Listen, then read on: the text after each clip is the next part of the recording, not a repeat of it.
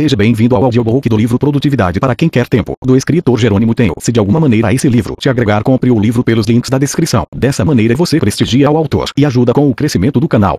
Dedicatória às pessoas que mais amo nesta vida. Pati, minha esposa, meus filhos João e Carol, meus pais Célia e Jerônimo, minha avó Célia somente em memórias e minha cachorrinha Magia, companheira de quase 15 anos. Vocês me fazem querer ser melhor a cada dia. Prefácio Março de 2015 foi meu mês de maior benção e penitência. Nesse mês, eu tinha acabado de bater o recorde brasileiro de um lançamento de um infoproduto digital. Essa foi a minha benção. Foi um privilégio conseguir orquestrar um movimento de tamanha audiência, impacto e faturamento. Contudo, ao final do lançamento eu estava esgotado, não só fisicamente, mas psicologicamente. Eu sentia que aquela conquista, infelizmente, havia tido um alto custo em outras áreas da minha vida, em especial na pessoa, saúde e familiar. A minha penitência. Assim, tal evento me colocou em um paradoxo. Ao mesmo tempo que eu queria intensificar ainda mais o meu trabalho de difundir o empreendedorismo digital no Brasil, eu não queria que isso tivesse um custo em minha saúde e minha vida familiar. Afinal, nenhum sucesso nos negócios ou missão de vida justifica um fracasso pessoal e familiar. Eu escolhi me negar a acreditar que o sucesso em uma dessas áreas só era possível se eu sacrificasse as outras. A partir daí, eu comecei a procurar exemplos vivos de pessoas que tinham alto nível de realização em diferentes áreas da vida, que eram importantes para mim. Foi quando minha atenção se voltou ao Jerônimo, ex-advogado da União, que tinha se matriculado no meu principal curso de empreendedorismo digital, a fórmula de lançamento. Seu sucesso e sua realização como empreendedor foram tão estelares que eu até gravei um vídeo de estudo de caso com ele na época. O que mais me chamou a atenção, porém, é que toda aquela realização e o sucesso profissional não pareciam ter tido um custo pessoal e familiar alto para ele. À medida que eu me aproximava dele, via como ele era feliz com sua esposa Paty e seus dois filhos, João e Carol. Enfim, quanto mais seus resultados como empreendedor cresciam, aumentavam também a sua qualidade de vida e a do relacionamento com sua família. Finalmente eu tinha encontrado uma prova viva de que o que procurava era possível. Com a nossa aproximação, percebi que não só era viável esse tipo de realização como era replicável. Ali mesmo, Jerônimo generosamente me ensinou os princípios básicos que ele publicou neste livro. E também ali a minha vida começou a dar uma guinada. Hoje meus negócios continuam crescendo. Do ano passado para cá, cresceram cerca de 50%. E, assim como os negócios cresceram, também aumentaram a quantidade e a qualidade de tempo que eu passo com minha família. Usando os princípios deste livro, eu não preciso mais escolher entre o sucesso em uma área ou em outra. Eu realizo mais em todas as áreas que são importantes para mim. Ao ler e aplicar os princípios que estão carinhosamente escritos aqui, eu acredito que ao mesmo tempo que você poderá produzir mais resultados, você terá uma alta chance de se olhar no espelho e falar a mesma frase que comecei a dizer para mim depois que apliquei isso na minha vida. Nossa, o que eu faço com todo esse tempo livre que eu tenho agora? Eu acredito que a sensação que me restou depois de aplicar os princípios deste livro e ver minha vida transformada foi sentir que o Jerônimo, uma vez meu aluno em empreendedorismo, virou meu mestre em realizar. Érico Rocha, principal especialista de marketing digital para pequenos negócios do Brasil, segundo a Infomone Introdução, estou escrevendo esta primeira página do livro em pé. Literalmente. Sim, em vários momentos do dia eu trabalho em pé, mas vamos deixar esse assunto mais para frente. O fato é que parei por um instante para me perguntar o motivo real para eu estar fazendo isso. Você deve imaginar quanto trabalho dá escrever um livro e eu precisava entender a razão de eu mudar completamente a minha rotina de vida, de sair da minha zona de segurança para escrevê-lo. E quero começar dividindo o que está se passando na minha cabeça neste exato momento, enquanto escrevo esta primeira página. O fato é que este não é um livro que vai falar para você trabalhar mais, fazer listas de tarefas para, quem sabe um dia, conseguir dar conta de todas as atividades que fazem parte da vida moderna. Para começar a falar de como produzir mais, com menos esforço e mais felicidade, é importante que você saiba qual é meu ponto de vista. Porque é importante ser produtivo, o que é ser produtivo? Como produzem as pessoas que têm um nível A de produtividade? Acredito, de verdade, que depois de certo tempo de vida, todos nós, sem exceção, vamos viver só de histórias. Até consigo imaginar a figura daquele vovô que reúne a família para contar as histórias que viveu ao longo da vida. E a pergunta que tenho a fazer é: de quais histórias você quer viver? E é muito importante entender que as histórias que você vai contar lá na frente são aquelas que estão sendo construídas exatamente agora. E posso lhe garantir que chegar perto da morte e não ter orgulho das histórias que construiu é desesperador, pior até que a própria sensação do fim em si. E digo isso com propriedade, tanto por ter chegado bem pertinho da morte, como por ter construído por anos histórias de que não me orgulhava contar. É disso que vamos falar neste livro, de como ter uma vida que lhe permita construir histórias incríveis, histórias que você vai sentir orgulho de contar, e eu vou lhe ensinar como fazer isso mais depressa, com menos esforço e com muito mais felicidade. E afinal, o que é, na prática, orgulhar-se da vida que se tem, vangloriar-se das histórias que se tem para contar. Depois de atender como quase mais de uma centena de pessoas individualmente e de ter contado com milhares de alunos que participaram dos meus treinamentos online, consegui mapear quais são os elementos essenciais da felicidade. Percebi que passavam por mim muitas pessoas que sempre tinham a sensação de que faltava alguma coisa na vida delas, e algumas tinham tudo para ser felizes, mas a falta de conquistas materiais as deixava frustradas. Outras tinham ótimas condições financeiras, mas se sentiam em desequilíbrio, engolidas pela vida. Havia ainda aquelas que contavam com muito tempo livre, mas adiavam tanto o que tinha de ser feito que a vida passava, e essas pessoas sentiam como se girassem em torno de si mesmas. Então, parei para observar mais de perto tanto as histórias daquelas milhares de pessoas como a minha jornada até aquele momento. Foi quando identifiquei que existem quatro elementos essenciais da felicidade. O primeiro elemento essencial da felicidade é a realização pessoal, que se refere ao sentimento de propósito, a sensação de estar cumprindo sua missão de vida. Pessoas que já atingiram esse elemento sentem paz interior, uma gratidão enorme por ter encontrado o lugar delas nesta existência. Tendem a ser indivíduos leves e agradáveis. O segundo elemento é a realização profissional, e aqui eu me refiro a qualquer tipo de atividade profissional, seja como funcionário de uma empresa, autônomo, empresário, estudante, seja como pessoas que se dedicam profissionalmente a cuidar da própria casa e da família. Uma pessoa realizada profissionalmente utiliza seus talentos na potencialidade máxima e respeita seus valores de maneira integral. Essas pessoas que já se realizaram profissionalmente trabalham satisfeitas, não têm aquela sensação ruim no domingo à noite, pois a proximidade da segunda-feira não as incomoda. Elas não têm problema de falar sobre o trabalho, ao contrário, costumam se entusiasmar ao falar a respeito do que fazem no dia a dia. Realização financeira plena é o terceiro elemento essencial da felicidade. Não adianta sentir-se realizado pessoal e profissionalmente se ainda não tiver alcançado todas as conquistas materiais que gostaria. Acredito de verdade que a vida pode ser mais e que toda e qualquer pessoa tem o direito de viver a vida em abundância, desde que siga o passo a passo necessário para chegar lá. Agora, qual é o número mágico da realização financeira? Eu posso garantir que ele existe, mas é totalmente individual e variável no tempo. Usando o meu próprio exemplo, a realização financeira para mim já foi sinônimo de um dia deixar de pagar aluguel e morar num apartamento de quarto e sala próprio. Depois, eu quis ter uma cobertura duplex com um poste na garagem e hoje, que posso ter os dois, a realização financeira é algo bem diferente. Este elemento essencial da felicidade está completamente ligado a cada indivíduo, portanto, não sei ao certo o que você precisa ter para se sentir realizado no aspecto financeiro, mas o que posso assegurar é que se você não chegar lá um dia, vai ter a sensação de que todo o esforço para atingir a realização pessoal e profissional terá sido em vão. E, para ser mais claro, uma pergunta que eu mesmo me faria é a seguinte: Mas, Jerônimo, as pessoas que mesmo sem grandes conquistas materiais são realizadas? Essa é uma pergunta excelente, e a resposta é bem simples. É que muitas vezes, como no caso de alguns artistas de rua, por exemplo, as exigências materiais deles são muito simples, e não há nada de errado nisso. Aliás, como regra, não há nada de errado naqueles que fazem voto de pobreza ou que se contentam quando faturam o suficiente para comer, nem com aqueles que querem morar numa cobertura duplex de frente para o mar. A pergunta certa a fazer é: quais são os bens materiais e as reservas financeiras que você precisa para se sentir plenamente realizado no aspecto financeiro? Essa resposta será o seu número. Agora, o quarto e último elemento essencial da felicidade eu só descobri de verdade quando conquistei os três primeiros. Houve determinado momento da minha vida em que eu me sentia realizado, tanto na vida profissional quanto na profissional. Tinha alcançado todas as conquistas materiais de que eu precisava. Contudo, eu trabalhava 14 horas por dia, não acompanhava o crescimento dos meus filhos, comecei a engordar, vivia nervoso, estressado e cheguei a ter uma síndrome metabólica. As taxas de colesterol ruim, triglicerídeos e glicose estavam todas erradas, sem contar a pressão arterial alterada, que chegou a picos de 17 por 11. Aprendi na prática que não adianta conquistar as realizações pessoal, profissional e financeira se não houver o quarto elemento essencial da felicidade, o equilíbrio. E esse elemento equilíbrio inclui absolutamente tudo aquilo de que você precisa para se sentir nesse estado. Mais uma vez, estamos falando de fatores individualizados. Talvez para você, estar em equilíbrio signifique ter tempo para a família, tempo para cuidar de si mesmo, para fazer atividade física, para ler um livro com tranquilidade, para desenvolver sua espiritualidade ou religiosidade, etc. Todos exercemos diversos papéis na vida, como o de filho, pai, amigo, sobrinho, vizinho, profissional, o de indivíduo e tantos outros. E sempre que algum desses papéis que é importante para você é deixado de lado, negligenciado, o sentimento de falta de equilíbrio surge, mesmo que todos os outros elementos tenham sido atingidos. A sensação que fica é a de que não está valendo a pena, de que todo o sacrifício para chegar ali foi inútil. É disso que vamos falar neste livro, de como ser feliz preenchendo seu sentimento de propósito, de significância na vida, fazendo algo que você ama fazer, alcançando as conquistas materiais que forem importantes para você e tudo isso com completo equilíbrio. Como ser você mesmo por inteiro e fazer isso caber nas 24 horas do dia, nos 365 dias do ano, sem sofrer e sem trabalhar mais, porque eu tenho certeza de que você já trabalha muito. Agora um ponto muito importante antes de seguirmos. Uma vez que este livro é sobre como ter uma produtividade nível A, eu valorizo muito o seu tempo. Faço um convite para você reservar 30 segundos, olhar para a própria vida e responder as quatro perguntas que parecem simples, mas que, por mais que pareçam, não são tão óbvias assim. 1. Um, Neste exato momento, você sente que descobriu seu propósito de vida, que vive por sua missão, que se sente pleno como pessoa. 2. Você tem um trabalho em que sente que está contribuindo com uma causa maior. Sente que seu trabalho tem significância e que por meio dele exercita seus melhores talentos na potencialidade máxima e respeita seus valores. Você sente verdadeiro prazer de acordar todos os dias e fazer essa mesma atividade. Seu trabalho faz você se sentir vivo e desafiado a querer ser sempre melhor, não porque precisa ser melhor, mas apenas porque ama o que faz. 3. Você já alcançou todas as conquistas materiais que gostaria, de modo que suas reservas financeiras atuais sejam maiores do que você precisa materialmente falando. 4. Sente-se equilibrado em todos os papéis que exerce na vida, como pessoa, filho, pai, amigo, marido ou mulher, e tem tempo de qualidade para as pessoas que ama, para fazer o que gosta e para cuidar de si mesmo. Vou ser sincero com você. Se respondeu sim para todas as perguntas acima, se você já atingiu seus elementos essenciais da felicidade na totalidade máxima, não tem razão para continuar ouvindo esse audiobook no nosso canal. Tem outros audiobook ótimos que podem ser mais importantes para sua evolução, porque o que você vai ler, aprender e colocar em prática nas páginas seguintes é um passo a passo seguro e detalhado de como produzir o dobro do resultado, com menos esforço para ter muito mais felicidade.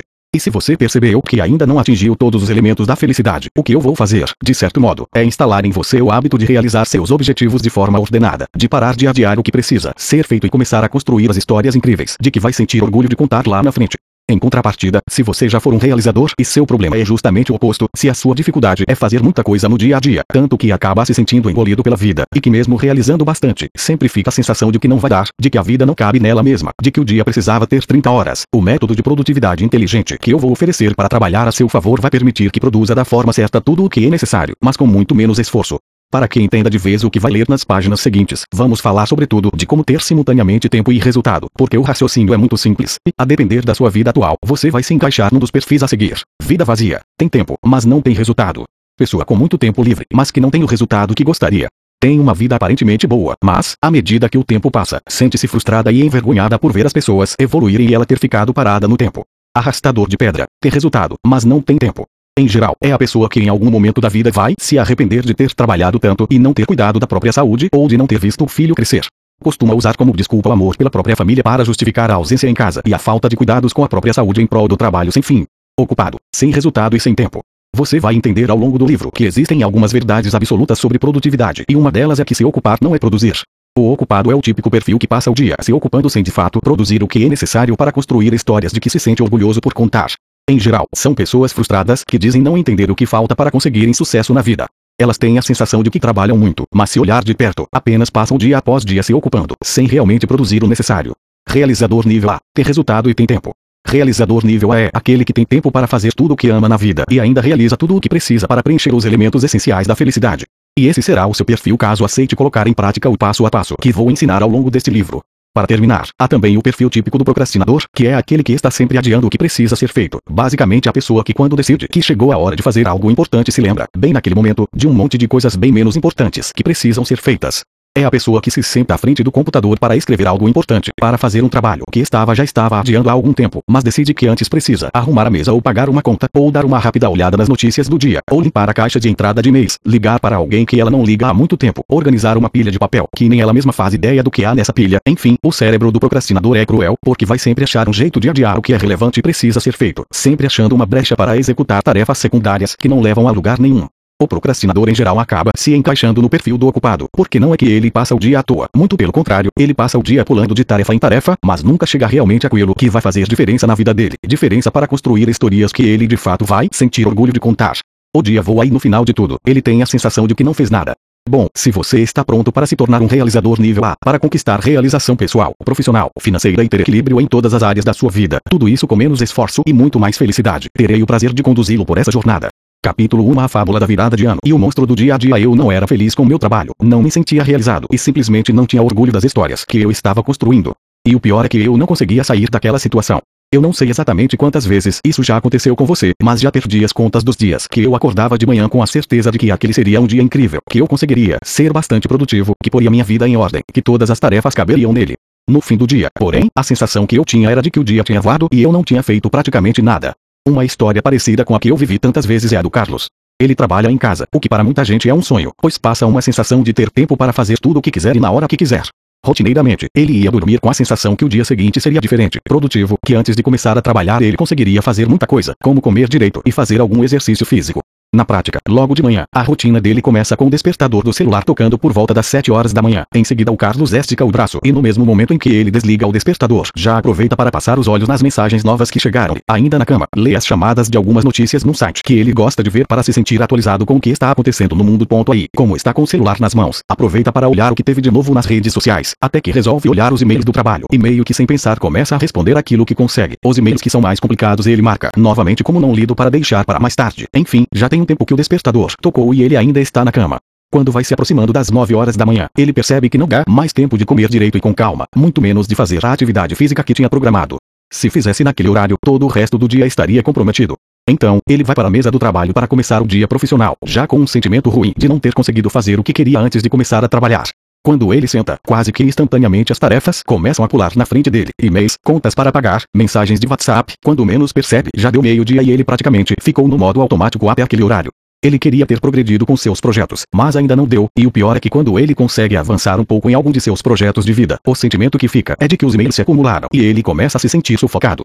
Volta do almoço e praticamente o que acontece é um reply da manhã, um monte de tarefas das 9 às 19 horas e ele nem consegue lembrar o que fez de útil no dia. De noite, mesmo exausto, pelo menos ele teria o tempo de jantar, tomar um bom banho, ler alguma coisa que ele tenha prazer ou ver um filme, mas o cansaço é tão grande que ele acaba assistindo TV enquanto come alguma coisa no sofá mesmo e dali ele acaba dormindo. Há também dias em que prefere não ver TV e fica preso nas redes sociais até depois da meia-noite. Quando se desconecta, ainda vem o sentimento de culpa por lembrar que está indo dormir tarde, que provavelmente já vai acordar cansado no dia seguinte e da quantidade de tarefas que espera por ele. De verdade, ele sente dentro dele que deveria ser melhor, mais rápido, cumprir mais tarefas, deveria organizar seu tempo de modo mais eficiente porque está sempre correndo para fazer coisas básicas e não consegue fazer nenhum projeto de vida prosperar de verdade. Ele pensa em trabalho quase 24 horas por dia, mas na verdade dificilmente termina uma semana sem alguma bomba estourar, sem ter esquecido algo muito importante para fazer, ou sem perder o sono por algum orçamento que precisa entregar no dia seguinte. Carlos faz muito, passa o dia envolvido em tarefas do cotidiano, mas ainda não sabe que, no fundo, ele não sabe produzir da forma certa. E que o ciclo de tarefas e pendências que fazem ele se sentir sufocado só vai sufocar cada dia mais até o momento em que ele não mais aguentar. Carlos trabalha em casa, mas poderia ter o próprio negócio, ou trabalhar numa empresa, ser profissional liberal, não importa. Da forma como ele vive, jamais vai colher benefício do contexto em que estiver vivendo, pois ele simplesmente não sabe como sair desse ciclo vicioso. Quantas pessoas assim você conhece? Gente que chega ao final do dia com uma sensação de que ele voou, ou pior, o dia não rendeu. Você já sentiu essa sensação? Outra coisa que me era muito recorrente, quando o final do ano se aproximava, batia aquela sensação de que o ano tinha passado voando, um sentimento que se misturava com a impressão de que a cada ano a vida parecia passar mais e mais depressa. No entanto, logo depois vinha a virada do ano, novas metas e a esperança renovada, a certeza de que dessa vez tudo seria diferente. Esse é o momento em que acontece a fábula da virada do ano. Metas escritas no papel, abraços de virada de ano ao som de rolhas de espumante estourando, esperança renovada, promessas de que este ano vai ser diferente, comprometimentos públicos nas redes sociais, mensagens de WhatsApp e todo aquele ritual do Réveillon. Já vi isso acontecer com pessoas que querem emagrecer. Mudar de já vi isso acontecer com pessoas que querem emagrecer. Mudar de emprego, passar num concurso público, abrir o próprio negócio físico ou digital, aumentar os lucros da empresa, terminar o trabalho de conclusão de curso da faculdade, aprender uma língua, viajar para o exterior, ganhar seu primeiro milhão, ter tempo para brincar com os filhos, cuidar da própria saúde, fazer atividade física. E um monte de tantas outras realizações. Depois disso tudo, o ano começa diferente. A fábula da virada do ano até parece que vai se concretizar. As metas começam a parecer exequíveis. Elas estão vivas na memória ou até registradas em algum lugar bem à vista. A pessoa faz listas do que tem de fazer, organiza-se, até estuda algumas técnicas de produtividade, prioriza aquilo que deve ser feito para conseguir alcançar a meta. Estou falando da virada do ano, mas poderia ser qualquer momento em que se resolve mudar de vida. Muitas vezes a virada de ano pode ser representada por uma palestra motivacional ou por um vídeo do YouTube que deflagrou o sentimento de agora vai. Isso pode acontecer a qualquer instante e ser disparado por qualquer fato que lhe dê o sentimento de ponto da virada. Qualquer um desses sentimentos pode produzir exatamente o mesmo fenômeno da fábula da virada do ano. Contudo, assim como a virada do ano, o tal ponto da virada vai se afastando, ficando para trás, e começam a surgir os primeiros obstáculos. Chegam os primeiros dias que não rendem tanto, e o que tinha de ser feito acabou ficando por fazer. Aparecem de novo os dias que passam rápido demais. A quantidade de e-mails para responder e as tarefas que tinha de ser feitas naquele dia não deixaram tempo para avançar na meta principal, mas como a confiança ainda está alta, fica a certeza de que foi só uma exceção, afinal, na próxima segunda, eu me organizo e retomo o caminho. Vem a segunda-feira e você até consegue voltar um pouco ao rumo, mas na terça-feira tudo já sai do controle novamente. São dias em que as metas não cabem, distrações das redes sociais, o volume interminável de tarefas que não levam a lugar nenhum, embora sejam obrigatórias, a sensação de dormir e não se sentir renovado na manhã seguinte pronto, o monstro do dia a dia da vida moderna. Já engoliu a fábula e a rotina de dias que não rendem praticamente nada e de anos que voavam e passam cada vez mais depressa já se instalou de novo, até que chega o final do ano. Ou acontece um suposto ponto da virada e tudo recomeça. Assim a vida vai passando, não sei se é o seu caso, mas muitas pessoas, antes de aprenderem o que vou ensinar neste livro, contavam que se sentiam como se estivessem secando gelo na vida, e não importa o que fizessem, seus planos não progrediam. Pode ser que, ao olhar um pouco mais de perto para a própria vida, você se identifique com essa situação, dias que não renderam nada, anos que voaram, metas que caíram na fábula da virada do ano e que logo depois foram engolidas pelo monstro. E já que estamos falando disso, vamos pensar um pouco mais sobre o tema. Por favor, responda para mim, qual foi a última meta que você já estabeleceu para si que acabou repetindo nas viradas de ano, mas que, ano após ano, acaba engolida pelo monstro do dia a dia? Escreva aqui algumas das metas que caíram na fábula da virada do ano e que acabaram engolidas pelo monstro do dia a dia. Talvez você tenha respondido a questão anterior ou simplesmente tenha seguido adiante na leitura. Deixe-me explicar por que você está de parabéns se tiver respondido ou, caso não o tenha feito, porque deve voltar e responder antes de seguir em frente. Neste primeiro momento, preciso apenas que você compreenda e acredite que este livro é um método completo, testado e comprovado por diversas pessoas, e que cada passo e exercício contido nele foi meticulosamente desenvolvido para produzir o maior e melhor resultado possível. À medida que você avançar as páginas, vai entender com clareza a razão e a importância de preencher todos os exercícios e, mais do que isso, verá que todas as peças deste livro vão se juntar perfeita e completamente. Cada anotação dessa tem uma razão específica e com frequência voltaremos a algumas delas, outras surgirão e se conectarão entre si mais para frente. Então, certifique-se de que você registrou quais foram suas últimas metas pessoais, profissionais ou financeiras que foram iludidas pela fábula da virada do ano e depois destruídas pelo monstro do dia a dia. E só para registrar, eu mesmo caí na fábula da virada do ano por 14 anos seguidos, sempre prometendo para mim mesmo que aquele seria o ano da minha virada de vida, que eu conseguiria deixar o emprego que não me realizava, para então montar um negócio e levar a vida da qual me orgulharia. Mas, poucas semanas depois, acabava engolido pelo monstro. Antes de falar como eu saí dessa armadilha, vou contar como caí nela. Capítulo 2 A teoria do carro novo e o momento tá vendo que não vai dar. Quando você acredita que não vai dar, adivinha? Não dá. Sou filho do Jerônimo e da Célia e nasci em Botafogo, no Rio de Janeiro. Meu pai foi taxista e minha mãe datilógrafa e dormi no colchonete até os 26 anos. Em breve, você vai entender por que minha origem é relevante para ter uma produtividade nível A e para preencher todos os elementos essenciais da felicidade, sobre os quais falei na introdução deste livro. Cresci ouvindo meu pai dizer que eu seria médico ou advogado, provavelmente porque essas eram as profissões que ele, como pai, via como bem-sucedidas. O fato é que chegou o momento do vestibular, e eu não gostava de sangue, então, acabei me tornando advogado. Por causa de três acontecimentos marcantes na minha vida, que posso até lhe contar em outro momento, resolvi que prestaria concurso público. Depois de alguns meses de estudo, fui aprovado e me tornei advogado da União. Bom, parecia que tudo teria um final feliz. Saí da classe C para a classe A da noite para o dia e passei a ter um emprego seguro e bem remunerado, um emprego para o resto da vida. Eu só não contava que a felicidade daquele momento não fosse durar para sempre. A teoria do carro novo. Deixe-me dar uma pausa aqui na história para falar sobre a teoria do carro novo e porque ela vai ajudar você a compreender diversos momentos na vida em que tudo deveria parecer perfeito, mas na prática tem-se a sensação de que falta algo. Dentro da nossa realidade, naquele momento da minha vida, o primeiro carro legal que eu e a Pati, minha mulher, conseguimos comprar foi uma SUV, um utilitário esportivo. Acontece que, depois de duas semanas, Pati e eu entramos no carro e ela vira-se para mim e diz: Nossa, este carro está parecendo nosso carro antigo. Na verdade, ela se referia a um carro popular que, pelo valor financeiro, praticamente qualquer pessoa que trabalhe por algum tempo consegue comprar. Ou seja, nossa SUV, que era o melhor mais caro automóvel que tínhamos conseguido comprar até aquele momento, havia, muito pouco tempo depois, transformado-se, digamos, em um carro popular. O mais incrível é que quase tudo na vida vira o carro novo. O mais incrível é que quase tudo na vida vira o carro novo. Automóvel, emprego, apartamento novo, aumento salarial, promoção no trabalho, namorada ou namorado novo, tudo, absolutamente tudo, depois de um tempo, vira esse carro popular. Bom, agora que você já entendeu a teoria que expliquei, o que aconteceu na prática é que o meu emprego público, em que eu tinha segurança, sofria pouca pressão profissional e recebia um salário de classe A, havia se transformado no meu carro popular, e a cada dia que passava eu percebia que não estava construindo histórias de que sentiria orgulho de contar lá na frente. Meu novo momento social e as conquistas que meu novo salário havia trazido não eram suficientes para superar a falta de desafio e a falta de entusiasmo com o meu trabalho. Talvez você esteja se perguntando, tá certo, Jerônimo, mas se tudo vira meu carro popular, qual é a solução para uma vida feliz? Essa é, aliás, uma excelente pergunta, a qual vou responder mais adiante. Por ora, só preciso que você entenda a teoria do carro novo e que saiba que ela me acertou em cheio. Já no primeiro ano, como servidor público, eu procurava formas de viver pela minha paixão. O momento tá vendo que não vai dar, Confesso que, na escola, não fui um exímio leitor de livros, muito pelo contrário, só me lembro de ter lido Um Menino do Dedo Verde, de Maurice Druon, e que só sei o nome do autor, porque acabei de pesquisar no Google exatamente agora enquanto escrevia este trecho do livro. Não que eu me orgulhe disso, mas é pura verdade. O tempo passou até que li o primeiro livro que de fato chamou minha atenção, que me tocou, mudou minha forma de ver o mundo e acendeu em mim, de modo indescritível, a vontade de empreender. Trata-se do livro Pai Rico, Pai Pobre, de Robert Kiyosaki, que, como marco na minha vida, me fez tomar a decisão de me tornar empreendedor, embora eu tenha uma concepção diferente de empreendedorismo da que tradicionalmente é usada.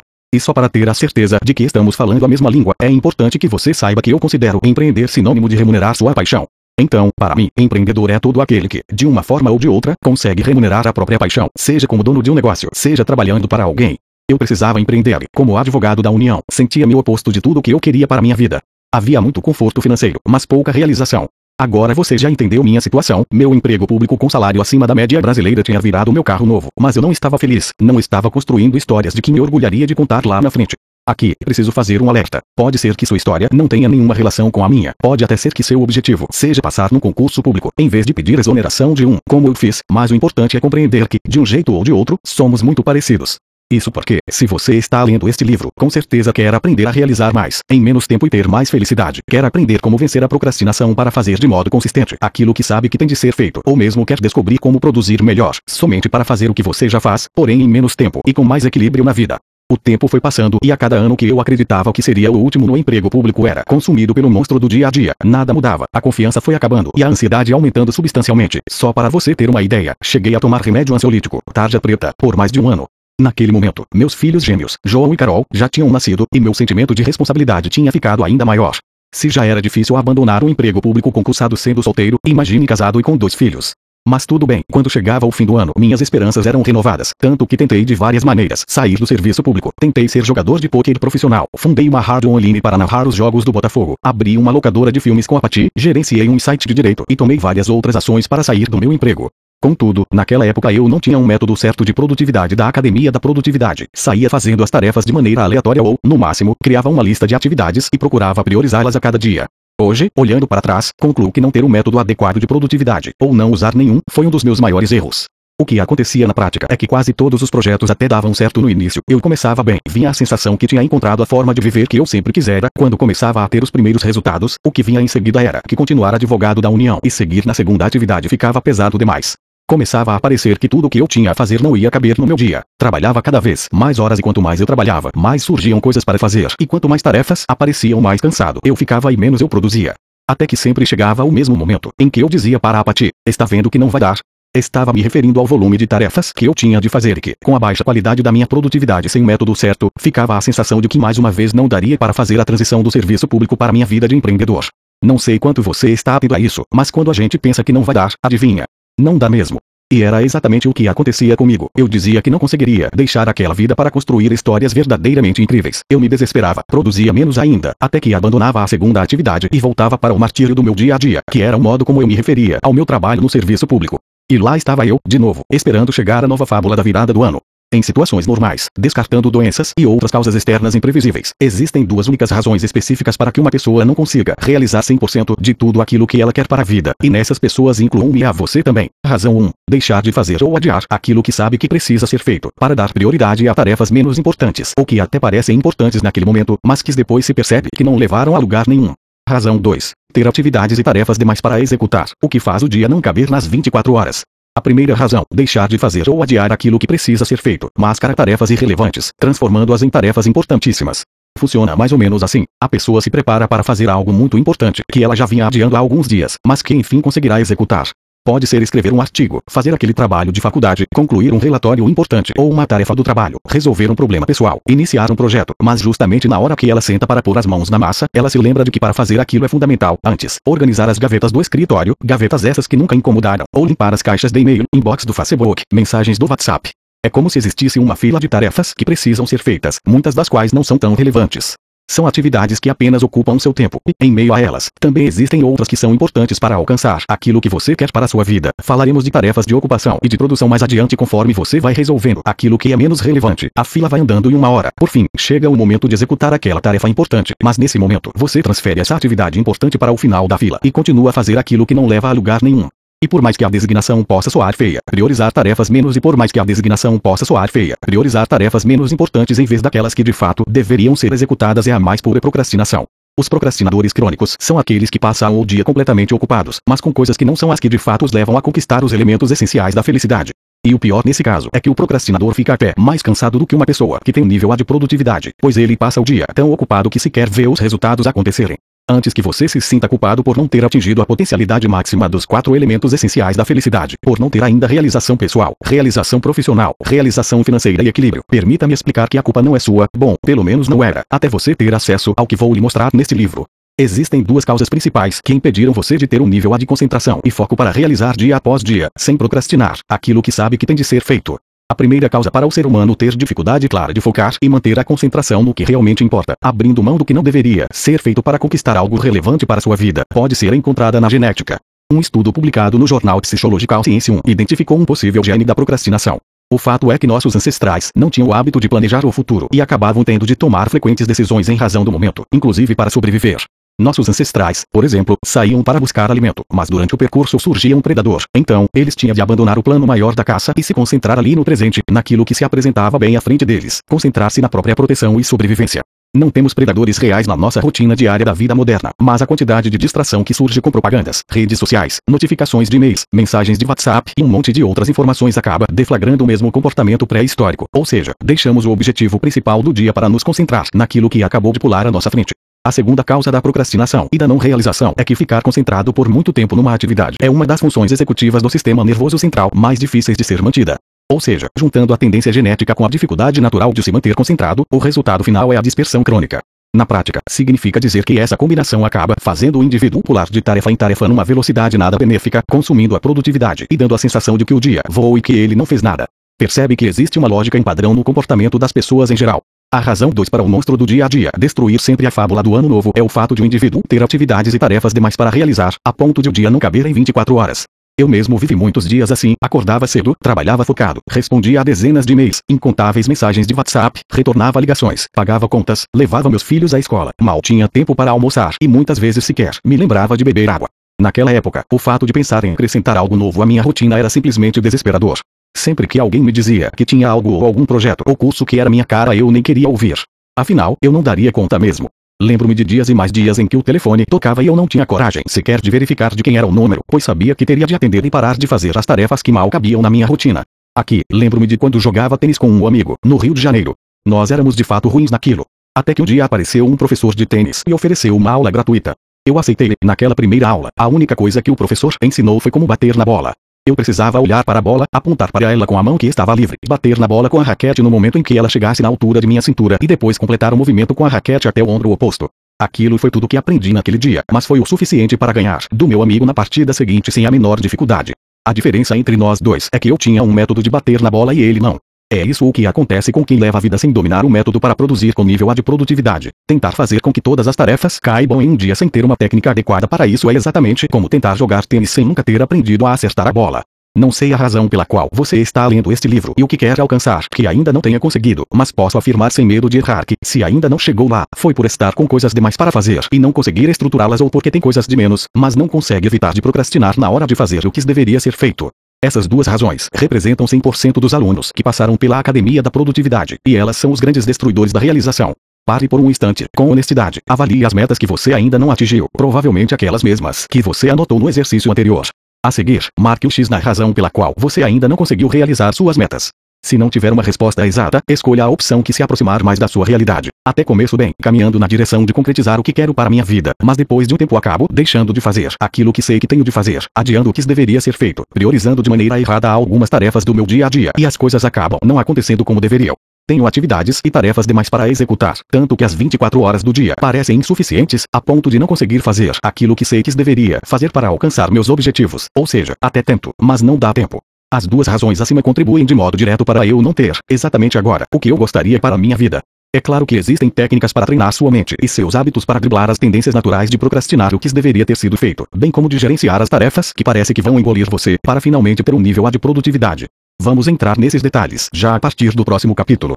Capítulo 3 Se fosse fácil, todo mundo faria eu não aguentava mais dizer para mim mesmo que não ia dar. Precisava dar um basta naquilo e entender que o que tinha me levado até ali não me levaria para o próximo nível. Afinal, se fosse fácil, todo mundo faria. Aquele momento, eu já havia tentado praticamente de tudo para deixar meu emprego público, mas sempre esbarrava em algo mais forte, que me impedia de alcançar meu objetivo de vida. Confesso que já estava me convencendo a aceitar que não daria certo mesmo. Até que, no dia 30 de dezembro de 2011, eu estava na cozinha da minha casa conversando com a Pati, pensando em como seria o ano seguinte e em que a fábula da virada do ano me faria acreditar dessa vez. Foi quando tive a ideia genial, que, na verdade, parecia tão genial quanto todas as outras pareceram no primeiro momento. Meus amigos me diziam que eu falava bem, que era animado e que ajudava muito as pessoas a ser melhores. Foi quando decidi que seria palestrante motivacional. Fiquei tão animado que corri para o computador e fui providenciar meu currículo de palestrante motivacional. Eu achava que palestrante tinha de ter um currículo, então, fui digitando lá. Professor de Direito, mestre em Direito, autor de dois livros em Direito, participou de dezenas de congressos em Direito. Foi então que parei e pensei, caramba, ninguém vai querer assistir a uma palestra motivacional de um cara desse, e o pior, o cara ainda se chama Jerônimo. Ficou claro para mim que eu precisava melhorar meu currículo, então fui pesquisar na internet e achei um curso de coaching. Vi que em cerca de seis meses eu já estaria formado e que poderia agregar esse conhecimento à minha formação. Assim foi feito. Eu me inscrevi no curso e, em maio de 2012, entrei na sala de aula e a mágica aconteceu. Depois de 30 minutos ouvindo minha instrutora, tive certeza de que era aquilo que eu queria fazer para o resto da minha vida. O único problema é que eu já fracassara em todas as minhas tentativas anteriores e confesso que minha autoconfiança já estava bastante enfraquecida. Naquele momento, resolvi parar e olhar para o que vinha fazendo de errado. Precisava virar o jogo, não queria morrer advogado da União e, mais do que isso, eu não tinha condições de errar mais uma vez. Minha situação era a seguinte: eu tinha um emprego público de 40 horas semanais, um casal de gêmeos com dois anos, nenhum dinheiro guardado no banco, ajudava financeiramente minha avó, mal tinha tempo de cuidar da minha saúde, mas ainda tinha um problema maior. Eu havia me convencido de que não ia dar e, como já disse, quando você acredita que não vai dar, não dá mesmo. Eu já conhecia aquela história. No começo tudo vai bem, eu cresceria como Quash, em algum momento, eu voltaria a me sentir assoberbado, as tarefas começariam a não caber no dia e, de modo inevitável, chegaria o dia derradeiro em que eu diria para Pati, tá vendo que não vai dar?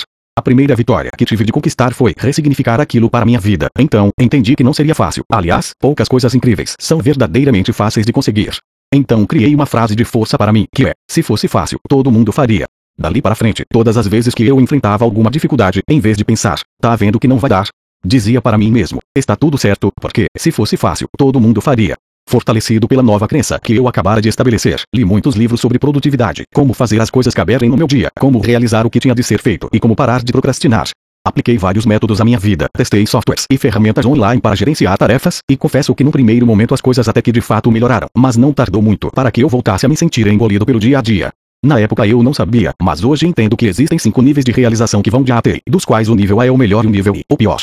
O nível de produtividade e realização não está ligado somente à quantidade de tarefas que uma pessoa consegue cumprir ou ao esforço dela quanto isso traz de sacrifício, e sim a relação entre o esforço que faz e os resultados que obtém. Ou seja, você mede sua produtividade por uma relação de comparação entre esforço e resultado. Vamos falar mais disso em breve. Por mais que eu me esforçasse, por mais que aplicasse os métodos de produtividade, eu no máximo alcançava o nível C de produtividade. A partir daí, percebi dois pontos claros que faltavam na maioria dos métodos que eu tinha testado até então.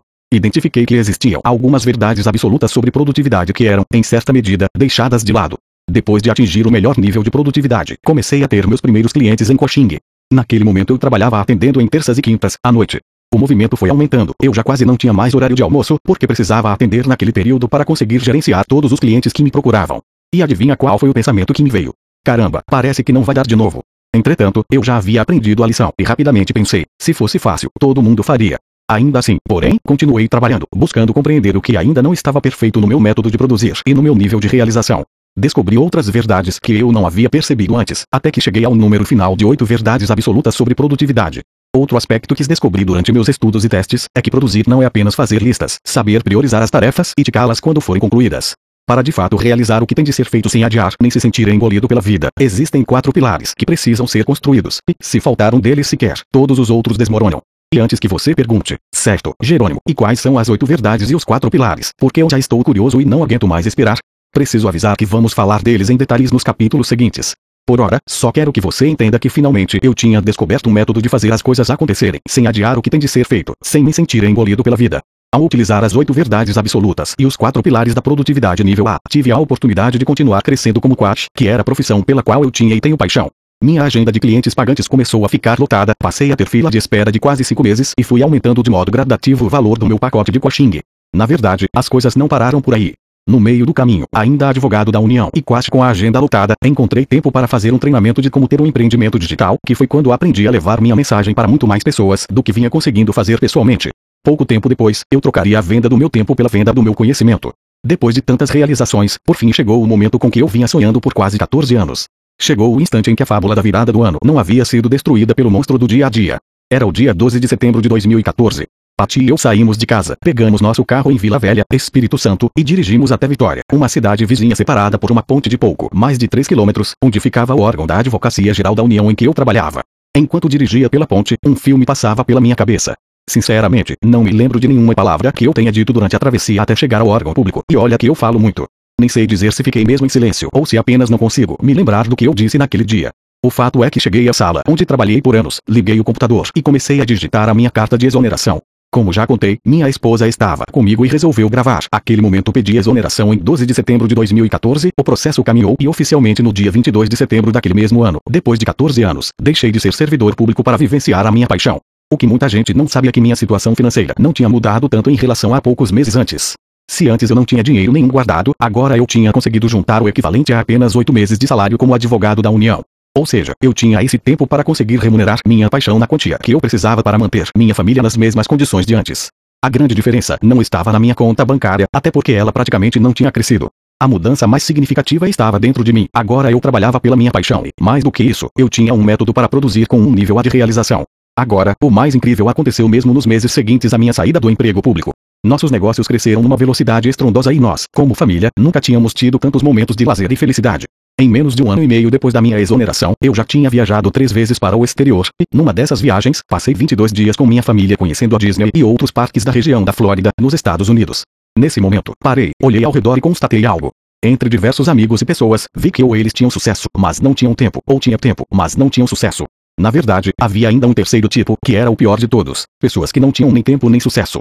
Até então eu só havia usado um método de produtividade nível A de realização para mim, mas precisava saber se ele serviria para qualquer outra pessoa. Foi quando ensinei o método para Pati e para os colaboradores da minha empresa. O resultado entre eles foi tão incrível que tive a certeza de ter criado um método com menos esforço para produzir o dobro do resultado e ter muito mais felicidade. Um método de que eu mesmo poderia me beneficiar, assim como qualquer outra pessoa poderia, e a qualquer momento. Esse método faria o indivíduo produzir com um nível A de realização, acelerando o processo para conquistar os quatro elementos essenciais da felicidade, que já sabemos, são realização pessoal, realização profissional, realização financeira e total equilíbrio em todas as áreas da vida.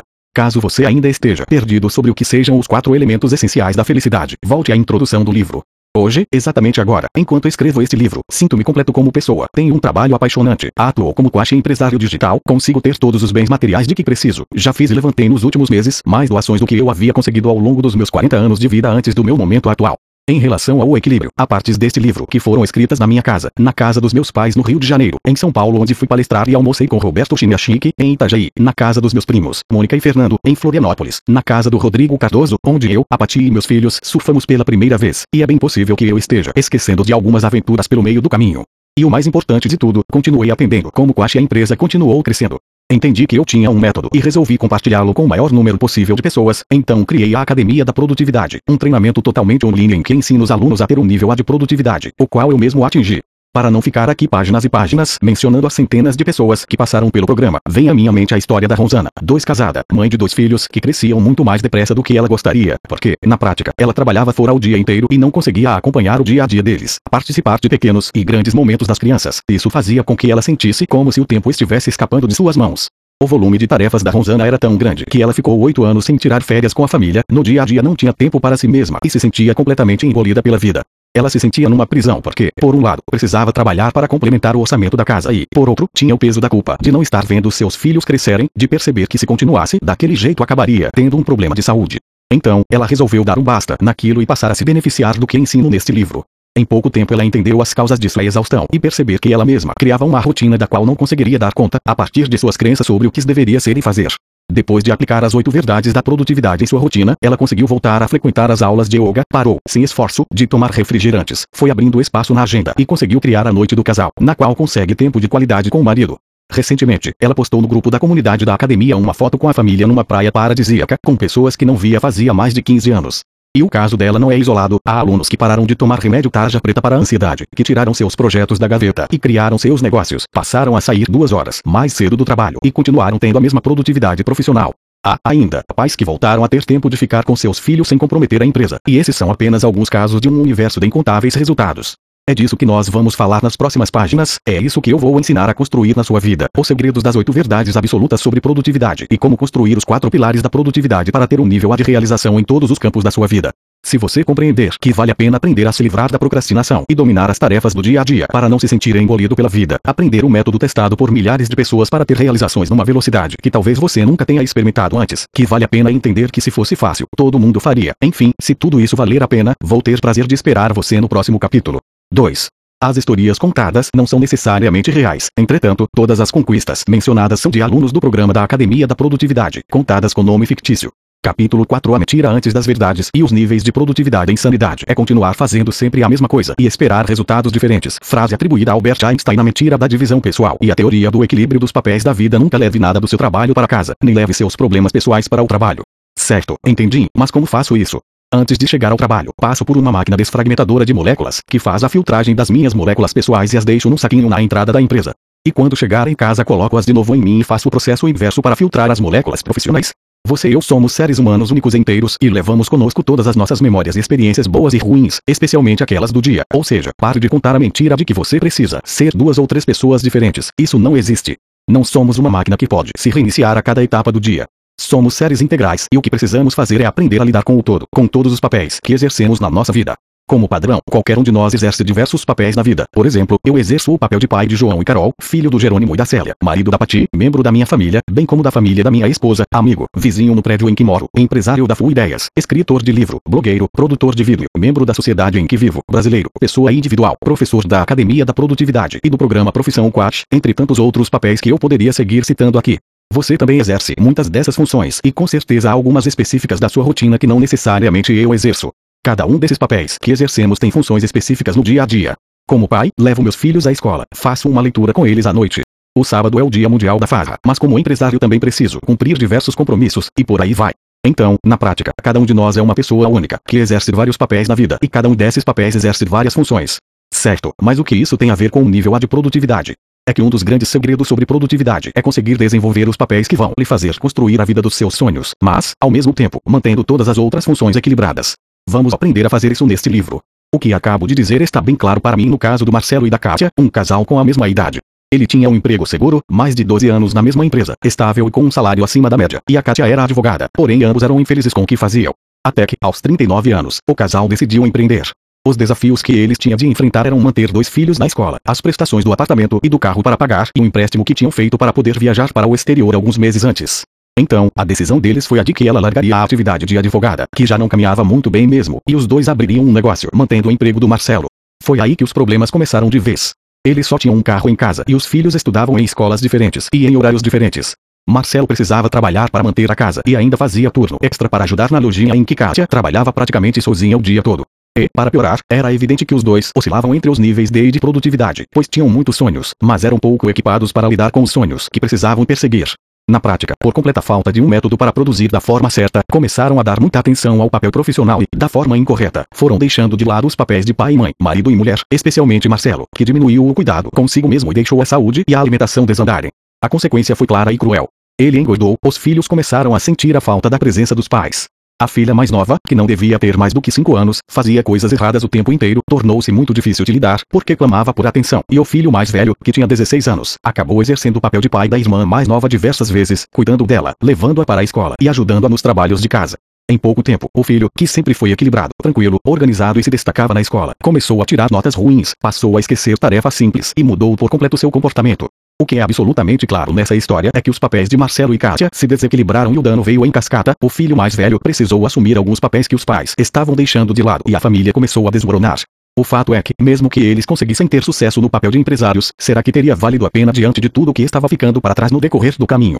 Claro que a resposta é não, mas não precisa ser assim. Existe uma forma de conquistar o que se quer, mantendo todos os papéis equilibrados ao longo da trajetória até o sucesso desdobramentos das tarefas de ocupação e das tarefas de produção até agora já entendemos que cada um de nós exerce diversos papéis na vida e que cada um desses papéis abrange funções que, por sua vez, tornam-se as tarefas que precisam ser feitas no dia a dia. Cada tarefa pode ser classificada no grupo das tarefas de ocupação ou das tarefas de produção. Preste bastante atenção. 1. Tarefas de produção são aquelas que levam você na direção da construção dos seus sonhos. 2. Tarefas de ocupação são aquelas que, muitas vezes, até precisam ser executadas, mas não fazem a vida progredir na direção daquilo que queremos. Essas tarefas se subdividem em mais dois tipos. Embora seja um pouco de teoria, essa nova classificação é fundamental para nossos próximos passos. As tarefas de produção se subdividem em tarefas de produção com margem, tarefas de produção sem margem. Já as tarefas de ocupação se subdividem em tarefas de ocupação obrigatórias, tarefas de ocupação dispensáveis, explicando a partir das últimas. As tarefas de ocupação dispensáveis, as que mais roubam a produtividade, são aquelas que sequer precisavam ser feitas, como, por exemplo, assistir a televisão, em especial a novelas e telejornais que só trazem tragédia, navegar aleatoriamente em redes sociais, ler e-mails inúteis, participar de rodinhas de fofocas que só trazem energias ruins, participar de diversos grupos de WhatsApp que não agregam nada à sua vida e uma série de outras tarefas que tenho certeza de que você vai conseguir identificar sozinho com base nas referências que acabei de listar. Já as tarefas de ocupação obrigatórias são aquelas que, apesar de não o conduzirem rumo a seus sonhos, precisam ser concluídas. É o caso de contas que têm de ser pagas, da revisão do carro, consultas médicas, algumas atividades profissionais que não são tão produtivas, mas que ainda assim precisam ser feitas. As tarefas de produção podem ser com margem e sem margem. Embora as duas o conduzam na direção daquilo que você quer para a sua vida, a diferença entre elas é o sentimento que se tem quando se cumpre cada uma dessas atividades. Embora os nomes sejam praticamente autoexplicativos, tarefas de produção sem margem são aquelas importantes para concretizar seus sonhos, mas a conclusão delas acontece quase no limite do prazo ou até depois do vencimento deste. Quando são concluídas, o sentimento é: ufa, ainda bem que terminei. E aí a pessoa já começa a pensar na próxima tarefa sem margem. E essa rotina de pular para a próxima tarefa sem margem sem interrupção faz com que sequer haja tempo de curtir os méritos daquela realização. Você cumpriu uma tarefa rumo aos seus sonhos, mas a sensação é a de que apagou um incêndio e ainda precisa correr para o próximo. No entanto, quando se conclui uma tarefa com margem o sentimento é, oba, realizei mais um passo na direção dos meus sonhos. Se pensarmos no trabalho de conclusão de curso na faculdade, que é uma típica tarefa de produção para quem quer se formar e garantir o diploma, entregar ou terminar o trabalho antes do prazo, ou seja, concluir uma tarefa de produção com margem, oba, é motivo de comemoração, dá um sentimento incrível de realização. Assim, você terá margem para ajudar algum amigo que precise ou apenas para aproveitar esse período da forma que bem quiser, iniciando a próxima tarefa sem pressão. Ainda sobre o trabalho de conclusão de curso, se a pessoa deixar para a última hora, sem margem, o máximo que ela vai sentir é o alívio de ter terminado aquele, ou ufa, ainda bem que terminei.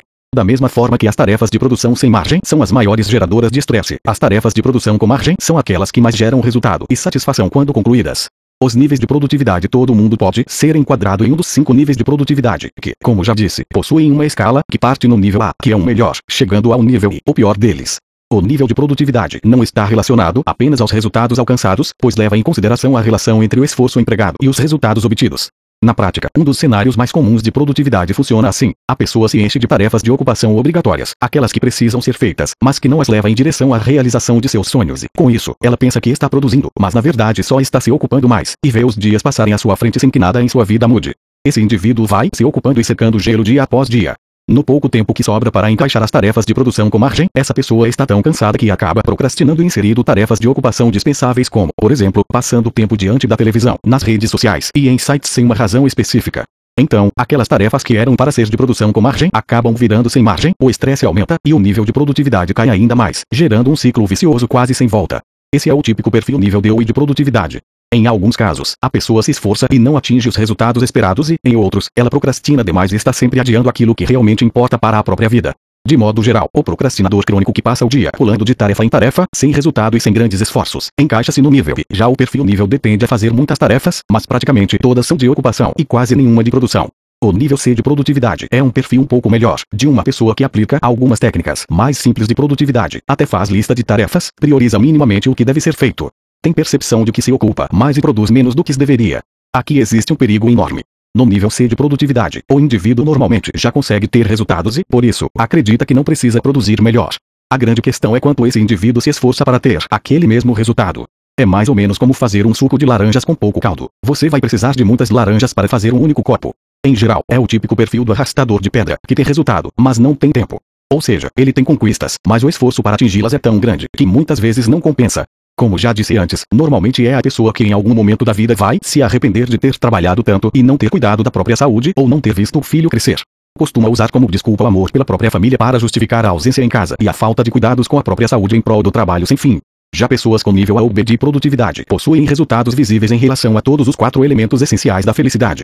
Em geral são indivíduos realizados pessoal e profissionalmente, já conquistaram ou caminham a passos largos para ter diversas realizações financeiras e demonstram equilíbrio nos papéis que exercem na vida. A diferença básica entre uma pessoa nível A e uma nível B é a relação entre o resultado obtido e o esforço que foi necessário para chegar lá. Uma pessoa nível A de produtividade costuma ouvir coisas do tipo: Nossa, como você consegue ter uma vida tão boa como essa? Como você consegue tudo o que quer? Só para destacar, neste momento não é interessante que você identifique com exatidão cartesiana o seu nível de produtividade. O mais importante é que entenda quais são eles e qual é o que mais se assemelha à sua situação. Outro ponto que precisamos destacar é que dificilmente alguém se identificará 100% com determinado nível de produtividade. De modo geral, as pessoas se identificam 80% com um nível e 20% com outro, prevalecendo aquele de 80%. No meu dia a dia, atuo 80% no nível A de produtividade e tenho meus 20% no nível B, e tudo bem. Afinal, são os 80% que ditam em que nível cada pessoa se enquadra. Olhando para os níveis de produtividade pelo tipo de tarefas realizadas, posso afirmar o seguinte: nível I de produtividade, predominam as tarefas de ocupação, e entre elas ainda há mais atividades dispensáveis que obrigatórias.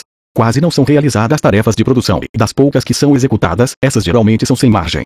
Se fizéssemos um gráfico das atividades desempenhadas por um perfil nível B, veríamos algo como a pirâmide a seguir. Nível D de produtividade. Ainda prevalecem as tarefas de ocupação, mas um perfil nível D já começa a reduzir as tarefas de ocupação dispensáveis. A base da pirâmide já começa a ficar menor. Nível C de produtividade. As tarefas já começam a ficar mais bem distribuídas, e as tarefas de produção praticamente se igualam às de ocupação. Com isso, as tarefas de ocupação que diminuíram abrem espaço para as de produção, mas ainda com um predomínio grande das atividades sem margem níveis A e B de produtividade são praticamente idênticos, como uma pirâmide ao contrário, pois pessoas com esse nível de produtividade já estão conscientes de quais atividades realizar ao longo do dia e, sobretudo, estão conscientes daquelas que não devem realizar, porque roubam seu tempo, tomam sua vida produtiva e são as que impedem pessoas de outros níveis de alcançar o resultado máximo que poderiam. Não existe uma diferença clara entre esses níveis. O que acontece é que um nível B acaba tendo um pouco menos de tarefas de produção com margem do que um nível A, e essas atividades podem se distribuir em qualquer um dos outros três campos. E você, em qual desses perfis se vê atuando nos últimos seis meses? A seguir, marque o X na descrição do perfil em que você se percebe e mesmo que não tenha certeza, escolha aquele que se mostrar mais aproximado. Uma dica na marcação da sua resposta. Em geral, a primeira impressão, a primeira resposta que vem à cabeça, é a verdadeira. As que aparecem depois com frequência são seu cérebro buscando desculpas para mudar para algo que não é verdadeiro. Pessoas muito exigentes consigo mesmas tendem a achar fundamentos para piorar a avaliação e pessoas que são excessivamente benevolentes consigo mesmas fazem o contrário, buscam pretextos para melhorar seu conceito. No entanto, lembre-se de que não existe avaliação ruim. Ruim é a inércia, perceber que não está produzindo adequadamente e permanecer parado, que não é o seu caso. Só o fato de ter chegado até aqui mostra que você está se movimentando, e quem dá um único passo já não está no mesmo lugar. Agora, diga-me, em que nível você mais operou nos últimos seis meses da sua vida? Nível A de produtividade. Minha produtividade foi exemplar. Consegui grandes resultados, com um nível de esforço abaixo da média e, o mais importante, mantive todos os papéis da minha vida equilibrados. Nível B de produtividade. Tive grandes resultados, mas tenho margem de melhora, por isso estou aqui. Nível C de produtividade. Consegui alguns resultados interessantes nos últimos seis meses, mas o sacrifício foi tão grande que acabei deixando alguns papéis que exerço meio desamparados. Nível D de produtividade. Até me esforcei bastante, mas praticamente só me ocupei e não consegui ver avanços claros nos meus resultados. Nível I de produtividade. Praticamente sem resultado nenhum, passei meu tempo só cumprindo tarefas dispensáveis. Os pilares da produtividade nível a todos esses conceitos e mais as oito verdades absolutas sobre produtividade são a base para construir os quatro pilares da produtividade nível A. A grande inteligência deste método consiste em entender que produzir com qualidade é muito mais do que fazer listas de tarefas, priorizá-las e começar a executá-las. Se fosse só isso, todo mundo produziria em nível máximo. Produzir envolve, antes de mais nada, a clareza eficaz, pois não adianta você aprender a realizar mais se não souber para que está fazendo aquilo. Envolve o método propriamente dito, no qual você aprende a organizar seus meses, suas semanas e, o mais importante, aprende a preparar seu dia a dia. Em contrapartida, vejo muita gente que sabe exatamente aonde quer chegar e que conhece ou estudou algum método de produtividade, mas acaba ficando pelo caminho. Observando mais de perto, percebi que essas pessoas em geral não possuem uma verdadeira mentalidade vencedora, o que aliás é fundamental em qualquer conquista da vida. E a boa notícia que já posso dar desde agora é que é possível desenvolver essa mentalidade.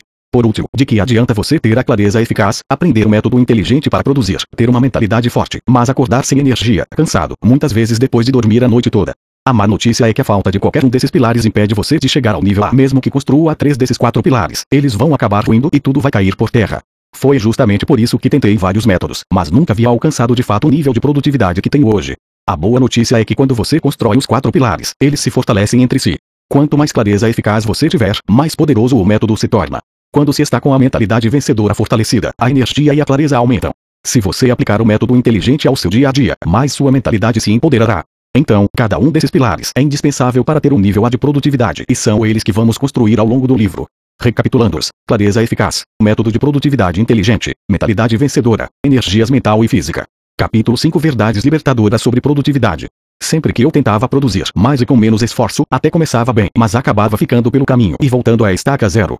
Hoje, entendo o que era tão simples, mas antes não conseguia enxergar, simplesmente eu não estava respeitando as verdades absolutas sobre produtividade. Você já se perguntou alguma vez por que ao virar o volante de um carro para a direita ele vai para a direita, essa é uma pergunta que provavelmente você nunca se fez, eu mesmo nunca tinha me perguntado isso. De qualquer forma, a resposta parece óbvia, pelo menos se alguém me perguntasse isso eu responderia. Ora, porque sim. Brincadeiras à parte, até aqui não há nenhuma novidade, até porque girar o volante para a direita para que o carro vá para a direita é bastante intuitivo. O mais importante é entender que existe um conjunto de regras, leis, verdades da física que fazem um carro ir para a direita quando viramos o volante nessa direção. A terceira lei de Newton diz que para cada ação existe uma reação, e, mesmo que você seja como eu e não tenha muita certeza do que exatamente isso significa, o importante é entender que o mesmo se aplica à produtividade. Sempre que tomamos alguma atitude ou medida, haverá uma consequência para essa ação. O grande problema é que a maioria das pessoas não sabe quais são as leis, as verdades e as reações que acontecerão em decorrência de cada ação tomada no que se refere à produtividade. Deixe-me explicar melhor. Certa vez, atendi o Rodrigo Cardoso, um dos melhores palestrantes do mundo corporativo do Brasil, e ele passou por um processo de coaching de produtividade individual, por meio da minha orientação. O caso dele é bem interessante, visto que ele tinha uma convicção inabalável de que deveria resolver todos os problemas na exata hora em que eles surgissem, até porque o Rodrigo é um realizador por natureza, mas a mesma lógica serve para um procrastinador crônico, e você vai conseguir visualizar em seguida o que estou dizendo. Ele acreditava que precisava agir imediatamente diante de qualquer demanda que surgisse, lembre-se de que essa era a verdade dele. A verdade é que o Rodrigo passava o dia verificando a todo instante se havia chegado algum e-mail, mensagens de WhatsApp, Skip, inbox do Facebook e todas as outras ferramentas de comunicação que estivessem ao alcance dele. Observe que ele fazia isso para o bem, ao menos na cabeça dele, sempre buscando resolver tudo o mais depressa possível. A exata mesma lógica se aplicaria a todos aqueles que fazem a mesma coisa, ou seja, que verificam seus canais de comunicação e suas redes sociais a todo instante, mas não para resolver demandas e, sim, para adiar aquilo que tem de ser feito. De um jeito ou de outro, o problema é o mesmo, a verdade que vai curar e a solução são as mesmas. Quase todas as ações que não respeitam as verdades absolutas sobre produtividade, no primeiro momento em uma análise rápida, até parecem positivas. Afinal, surgia um problema no WhatsApp, o Rodrigo imediatamente resolvia, chegava e-mail com algo que precisava ser visto. Pronto, depressa ele dava conta daquela nova demanda. O que ele não percebia é que essa ação, que parecia inofensiva, violava diversas verdades sobre produtividade, a ponto de ele sequer conseguir perceber as reações destrutivas decorrentes daquelas ações. O mais interessante disso tudo é que é possível que até você ou algum outro leitor esteja neste exato momento ainda acreditando que não havia nada de errado na forma com que ele agia. Este é só um dos exemplos de ações diárias, aparentemente inofensivas, que diversas pessoas praticam, mas que geram um impacto reativo desesperadoramente destrutivo na produtividade e no nível de realização. Ações como sentar-se à frente do computador para só depois decidir o que fazer, começar o dia checando mensagens de WhatsApp e-mail, permanecer conectado a um mundo virtual até próximo da hora de dormir, trabalhar longos períodos sem interrupção para beber água ou apenas dar uma caminhada no corredor do escritório ou do prédio. Há ainda os que trabalham sentados o dia inteiro, fazem várias tarefas ao mesmo tempo, achando que é bom gerenciar muitas coisas simultaneamente, deixam de usar ferramentas para bloquear os sites que roubam a atenção, não usam um método inteligente de produtividade no dia a dia, enfim, não adotam tantas outras medidas que eu poderia passar páginas e páginas listando. Tudo isso são hábitos e ações que fazem parte da rotina de qualquer pessoa que não tenha um nível A de produtividade. Antes de falarmos de cada uma das verdades, é importante que você entenda que elas não são método inteligente por si só, mas são elas que darão toda a base para construirmos juntos os quatro pilares da produtividade nível A. E, só para lembrar, foi justamente o fato de não conhecer e não observar as verdades absolutas que fez com que as minhas tentativas anteriores de produzir mais acabassem frustradas. A primeira verdade ocupar-se não é produzir vamos voltar ao Rodrigo, o palestrante corporativo, que sempre resolvia vamos voltar ao Rodrigo, o palestrante corporativo, que sempre resolvia tudo na exata hora em que a demanda surgia. O dia típico na vida dele era mais ou menos assim. Antes mesmo do café da manhã, já começava a verificar mensagens de WhatsApp e e-mail, respondia algumas, deixava outras para mais tarde e nunca chegava a zerar todas. Durante o café, ele deixava o celular ao lado da xícara para poder, de tempos em tempos, verificar se tinha chegado alguma nova mensagem. O dia seguia e ele ia para frente do computador, incansável em resolver tudo aquilo que surgia gradativamente.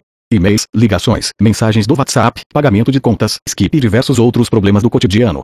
Quando mal se dava conta, já estava escurecendo e a sensação era quase sempre a mesma. Nossa, parece que o dia voou e eu não fiz praticamente nada. Contudo, Rodrigo passava o dia inteiro dando o melhor de si. A ação dele era resolver tudo o que surgia. Rodrigo não percebia que estava indo contra a primeira verdade absoluta de produtividade, isto é, ocupar-se não é produzir. Em outras palavras, o que ele fazia era passar o dia inteiro se ocupando. Produzir é você fazer o que é necessário na direção da realização dos seus sonhos, rumo a completar os quatro elementos essenciais da felicidade. O resto é se ocupar. Você se lembra bem do nosso último capítulo? Tarefas de ocupação são aquelas que dão a sensação de estar secando gelo, de girar em círculos e não ver a vida progredir.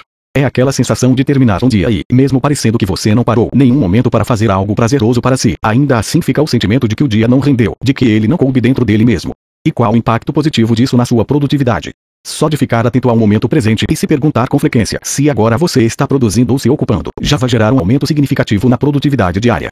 Adquirir um novo hábito, uma nova habilidade, pode ser comparável à respiração. Você precisa inspirar conhecimento e expirar prática. Pois é, acabo de lhe oferecer um conhecimento importantíssimo, agora você precisa praticar, e existe uma solução simples que eu e centenas de alunos da Academia da Produtividade usamos para adquirir o hábito de permanecer sempre atentos ao fato de estarmos produzindo ou nos ocupando.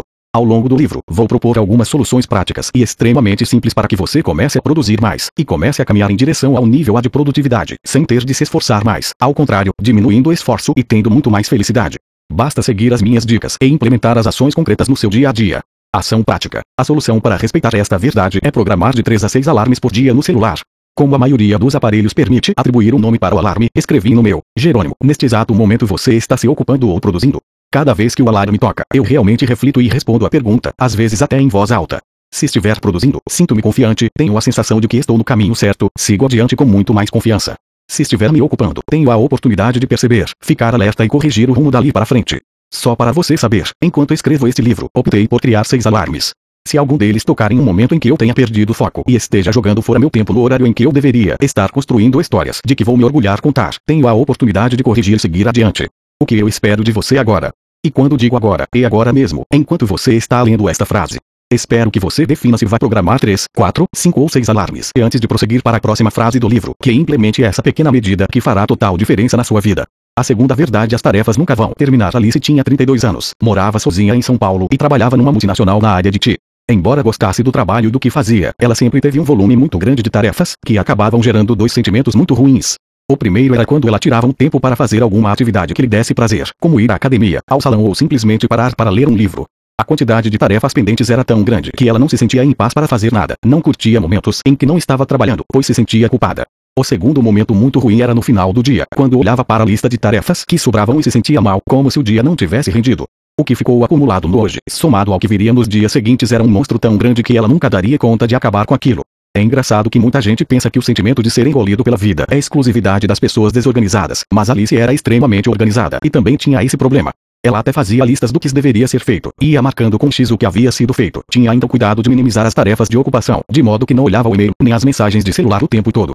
No primeiro momento, quando ela tentava uma técnica nova de produtividade, as coisas até começavam a melhorar, dava uma sensação de que tudo ia funcionar, mas passado algum tempo, as tarefas começavam a ficar pendentes de novo e se acumulavam de um dia para o outro. As pendências se misturavam com as novas demandas do dia seguinte, até que a lista de tarefas a ser cumpridas era tão grande que o sentimento, de novo, era de, tá vendo que não vai dar. Alice se desesperava ao pensar que não importava o que fizesse, ela nunca conseguiria gerenciar tudo o que precisava ser feito. Perceber que a técnica nova que ela estava usando não resolveria o problema do volume de atividades destruía completamente dois pilares da produtividade nível A, que são o da mentalidade vencedora e o da energia. O sentimento que vinha era o de que não daria, que não adiantava continuar seguindo aquele método porque não tinha jeito, sempre ficavam mais tarefas para trás do que ela conseguia dar conta. E isso vai acontecer com todo mundo que não conhecer a segunda verdade absoluta da produtividade nível A, que é a verdade de que as tarefas nunca vão terminar. O simples fato de aceitar isso vai mudar tudo. É preciso aceitar que não importa quanto você trabalhe, quanto produza, nunca haverá o dia em que você dirá: Nossa, terminei meu dia e não tem nenhuma ligação para retornar, nenhum WhatsApp para responder, nenhum e-mail para olhar, nenhuma conta a pagar, respondi todas as mensagens inbox. Aqui em casa está tudo perfeito, não tem compras para fazer, nem nada para consertar, todas as pessoas da minha família estão satisfeitas com a minha atenção e todas as minhas metas foram alcançadas. O mais importante é você aceitar que nem as suas, nem as minhas, tampouco as tarefas de qualquer outra pessoa terão fim um dia e que não há nenhum problema nisso. Ação prática. Sempre que tiver a sensação desconfortável de que o seu dia, mesmo que tenha sido produtivo, deixou muitas pendências, o que você precisa fazer é apenas se lembrar da verdade 2, ou seja, de que as tarefas nunca vão terminar. Você não precisa acreditar em mim, só implemente o método e perceba quanto o hábito de se lembrar disso quando se sentir engolido vai acalmá-lo profundamente. Para ser claro, essa é uma das verdades mais libertadoras que existem. A terceira verdade se você não tem agenda, acaba virando a agenda dos outros Pedro. É uma das pessoas mais realizadoras que conheço, empresário bem-sucedido, uma pessoa com coração enorme, mas que acreditava numa regra interessante, a de que deveria estar acessível o tempo todo para todo mundo, e que as tarefas precisavam ser resolvidas no mesmo instante. Lembro-me com clareza de estar sentado na cozinha da casa dele, tomando um café expresso. Aliás, eu amo café expresso, e conversando sobre diversos assuntos, de amenidades a parcerias profissionais, e sem nenhum exagero, a cada um minuto ou até menos, aparecia na tela do celular dele uma notificação de que tinha chegado uma nova mensagem de WhatsApp, Skip ou e-mail. Sempre que o celular vibrava, tanto ele quanto eu virávamos a cabeça para olhar para o aparelho. Funcionava mais ou menos assim, no meio de uma conversa ou outra, ouvíamos o celular vibrar, ou a tela do aparelho se iluminava, e é claro que aquilo distraía a nossa atenção. Algumas vezes não passava de meia distração, mas em outras, ele percebia que era algo mais relevante e pegava o celular para responder ou para ver o restante da mensagem que, de tão grande, não cabia na tela e ele precisava descer a barra de rolagem para poder ler a mensagem completa. O mesmo acontecia quando ele estava sozinho, sentado à frente do computador, tentando escrever algum texto de trabalho, ler algo importante ou tentando realizar alguma tarefa produtiva, algo que o levaria em direção aos sonhos que ele queria realizar. Mais uma vez, na tela do computador apareciam notificações de novos e-mails, a tela do celular continuava piscando toda hora, o aparelho vibrava algumas vezes, apareciam chamadas no skip. Para piorar, ele abria diversas abas do navegador da internet acreditando que quanto mais acessível e disponível estivesse, melhor a empresa e os negócios dele fluiriam. O grande problema dessa forma de agir é que a cada microdistração que temos ao longo do dia, nosso cérebro precisa reorganizar o foco. Funciona mais ou menos como a lente de foco automático de uma câmera de filmar, quando a pessoa muda de posição, precisa de alguns instantes para focar de novo. É isso o que acontece com nosso cérebro. Pedro parava para digitar um e-mail, postar alguma coisa em um blog ou qualquer atividade que demandasse concentração. O simples fato de virar o rosto para verificar a mensagem que acabara de chegar o fazia perder o foco do e-mail que estava redigindo para focar a mensagem e, mesmo que não chegasse a olhar a mensagem propriamente dita, ao voltar a atenção para o e-mail mais uma vez, o cérebro precisava de um novo foco. No mínimo, ele precisava localizar o ponto em que havia parado, reler uma parte do último parágrafo para conseguir retomar o raciocínio dali para frente. Isso rouba tempo precioso do dia de qualquer um que opere nesse modelo. Agora, imagine na escala de um mês, de um ano, de uma vida. É tempo da sua produtividade, de sua vida que está se esvaindo. É tempo que você poderia usar para algo que efetivamente lhe fosse prazeroso. Isso tudo sem mencionar o nível de qualidade do trabalho que vai caindo a cada perda de foco. Agora analise comigo o seguinte: quando alguém manda uma mensagem para você, essa pessoa está fazendo isso no horário que você gostaria de receber ou no momento em que ela gostaria de mandar? A resposta é óbvia, no momento em que ela gostaria, claro. E como você não tem agenda, acabou de virar a agenda dos outros. Cada um pode me enviar quantas mensagens quiser e na hora que quiser, essa é a agenda deles. Mas eu não recebo absolutamente nenhuma notificação. Não sei se chegou mensagem no WhatsApp, no Skip, no Facebook ou e-mail. Só vou saber no momento em que designe como bloco de respostas, que é o tempo que separo para responder todos os canais de comunicação que eu monitoro. Na prática, tenho a minha agenda e não virei agenda de ninguém. Ações práticas. Aqui veremos três ações simples. 1. Um, desabilite todas as notificações do seu celular. Não se permita virar a agenda de ninguém. 2. Estabeleça um horário para o seu bloco de respostas, momento em que estará 100% concentrado em responder a todas as mensagens recebidas no período. Antes de falarmos da terceira ação, preciso explicar um aspecto interessante desse processo. É que nosso cérebro vai sempre buscar pretextos para se manter na zona de segurança e o mais comum que percebo entre meus alunos e meus clientes individuais é o de que não podem reservar um tempo para responder as mensagens porque vai que é alguma emergência. Esse é um pretexto que soa bem razoável, e o problema de pretextos razoáveis é que as pessoas começam a acreditar neles, mas o pior pretexto é aquele que repetimos tantas vezes até o ponto em que nós mesmos passamos a acreditar nele. Para esse ponto, a solução muito simples é estabelecer um canal de emergência com as pessoas da família, da empresa e os amigos que possam precisar contatar você a qualquer instante. E qual vai ser o canal de emergência? Bom, sugiro que seja um que tenha algum tipo de exclusividade. Na vida moderna, adivinha qual canal de comunicação se tornou praticamente obsoleto? Tenho quase plena convicção de você pensou no telefone. Pois é, praticamente ninguém mais liga para os outros nos dias de hoje, todos preferem mensagens. No meu caso, por exemplo, a Pati, a babá dos meus filhos, minha equipe da empresa e meus pais sabem que quando precisam falar comigo e o assunto não pode esperar, o único modo é me telefonar. Do contrário, eu, provavelmente, responderei no próximo bloco de tempo dedicado a respostas. E só para passar a informação completa, se alguém abusa do canal de emergência, o que faço é chamar a atenção, alertando que aquele assunto não exigiria uma ligação àquela hora. Mas é claro que eu faço isso com carinho e amor, mas faço. 3. Crie um canal de emergência. Esta será sua terceira ação concreta. Avise aqueles que considera importantes para que saibam que você não responderá imediatamente às mensagens. Assim, quando houver uma verdadeira emergência, eles saberão que precisam ligar para o seu telefone ou acionarão qualquer outro canal de emergência que você estabelecer. A quarta verdade mais importante que a velocidade é a direção o sucesso verdadeiro, que preenche os quatro elementos essenciais da felicidade de forma duradoura. Não é uma corrida de 100 metros, em que você concentra todos os esforços naquele curto espaço de tempo e a maratona acaba. O sucesso é uma corrida de média ou grande duração. Se um maratonista sair correndo como um louco nos primeiros quilômetros, pode até sair na frente, mas dificilmente conseguirá sequer cruzar a linha de chegada. Seguindo a lógica de uma maratona que tem 42 quilômetros e alguns metros de distância, o corredor que dispara como um louco no início dificilmente concluirá a prova, mas se ele seguir na direção errada, aí ele não alcançará a linha de chegada mesmo. Em contrapartida, será que uma pessoa que inicie e percorra a prova inteira com serenidade cruzará a linha de chegada em algum momento? A resposta é, claro que sim. Guarde esse conceito. Como coach de produtividade, quando atendo clientes individualmente, trabalhamos sempre com o objetivo de passar do ponto A para o ponto B. Ponto A é o momento exato em que você está hoje, a largada da maratona, e o ponto B é onde você pretende chegar, seu ponto de chegada. Em geral, as pessoas se avaliam por quanto falta para chegar ao ponto B, e como normalmente falta muito para a linha de chegada, essa preocupação acaba virando um fator de ansiedade. E sempre que alguém fica ansioso, a tendência é destruir a mentalidade vencedora e diminuir a energia. Dois dos quatro pilares da produtividade nível A. Se eu olhasse sempre para quanto faltava para o meu ponto B, é bem provável que eu me desesperasse pelo caminho, que percebesse quanto ainda estaria distante daquilo que queria e quero nos aspectos pessoal, profissional, financeiro e de equilíbrio, de quanto ainda quero gerar de valor para as pessoas ao meu redor. Esse é justamente o grande erro. Precisamos reconhecer que mais importante que a velocidade é a direção, e que não podemos medir nossa evolução por quanto falta para o ponto B. Se, porém, eu medir minha evolução por quanto eu já me afastei do C, porém, eu medir minha evolução por quanto eu já me afastei do ponto A, verei que aprendi uma profissão nova do zero. Larguei meu emprego público, tornei-me quase empresário, tenho uma empresa que cresce constantemente. Em 2015, meu primeiro ano fora do serviço público, só de tributos paguei mais que o dobro da remuneração que recebia como advogado da União. A verdade é que não podemos nos avaliar por quanto falta para chegar ao ponto B, mas por quanto já nos afastamos do ponto A. Ação prática. A partir de hoje, sempre que você começar a se sentir angustiado ao ver quanto falta para chegar ao ponto B, pare por um instante, respire e anote num papel ou fale em voz alta consigo mesmo ou enumere para alguém todos os pontos que você já avançou em direção à sua meta. Claro que isso não é desculpa para não evoluir, ao contrário, se você perceber que não está se afastando do ponto A precisa acender um alerta amarelo para saber que a sua produtividade está deixando de ser nível A. Então, é hora de avaliar o que está acontecendo. No entanto, não se preocupe, ainda vamos falar mais sobre isso até o final do livro. Acredite, não vimos nem 10% da melhor parte do livro. Retomando a história do Rodrigo Cardoso, quando ele teve acesso às verdades absolutas sobre produtividade, conseguiu aplicar à própria vida aquelas que estavam faltando e que o atrapalhavam para chegar ao nível A de produtividade. No caso específico do Rodrigo, as que o impediam eram principalmente as três primeiras. Ocupar-se não é produzir. As tarefas nunca vão terminar. E, se você não tem agenda, acaba virando a agenda dos outros. Eu me lembro de que o Rodrigo estabeleceu que o dia em que a vida dele estivesse organizada de novo ele tiraria alguns dias de folga e me ensinaria a surfar, o que seria um marco do momento em que ele conseguiu alcançar a produtividade nível A. Em fevereiro de 2016, viajei para Florianópolis e o Rodrigo, que agora tem nível A de produtividade, não só me ensinou a surfar, como ensinou também a Pati, o João e a Carol. Inclusive, há um vídeo no meu perfil pessoal do Facebook da primeira onda do João em que ele ficou em pé na prancha, com a orientação do Rodrigo. Visite meu perfil para assistir. Hoje, o Rodrigo cresce em sua profissão numa velocidade estrondosa, tem muito mais equilíbrio, fica totalmente presente durante as refeições, tira o máximo proveito do momento, tem uma equipe que cresce e evolui sem parar, produz muito mais resultados com menos esforço e mais felicidade. E você, diga-me uma coisa, quanto vale para você alcançar um nível A de produtividade e produzir o dobro do resultado, com menos esforço e muito mais felicidade? Quanto vale conquistar todos os quatro elementos essenciais da felicidade? O que estou ensinando para você neste livro é o método mais inteligente que conheço para alcançar um nível de realização que talvez nem você mesmo tenha imaginado que fosse possível.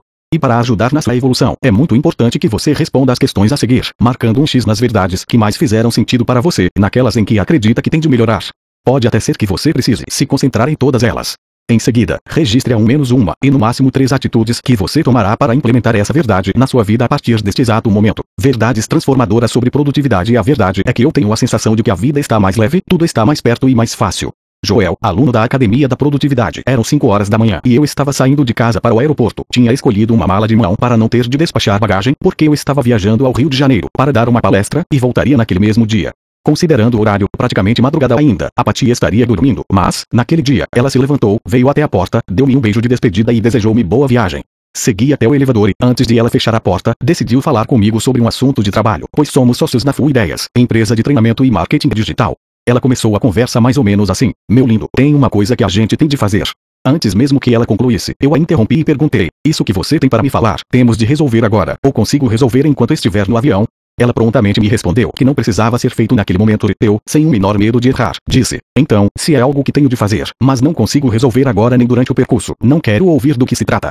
Ela respeitou integralmente minha decisão, desejou-me boa viagem mais uma vez e entrou para voltar a dormir. Segui minha viagem em paz.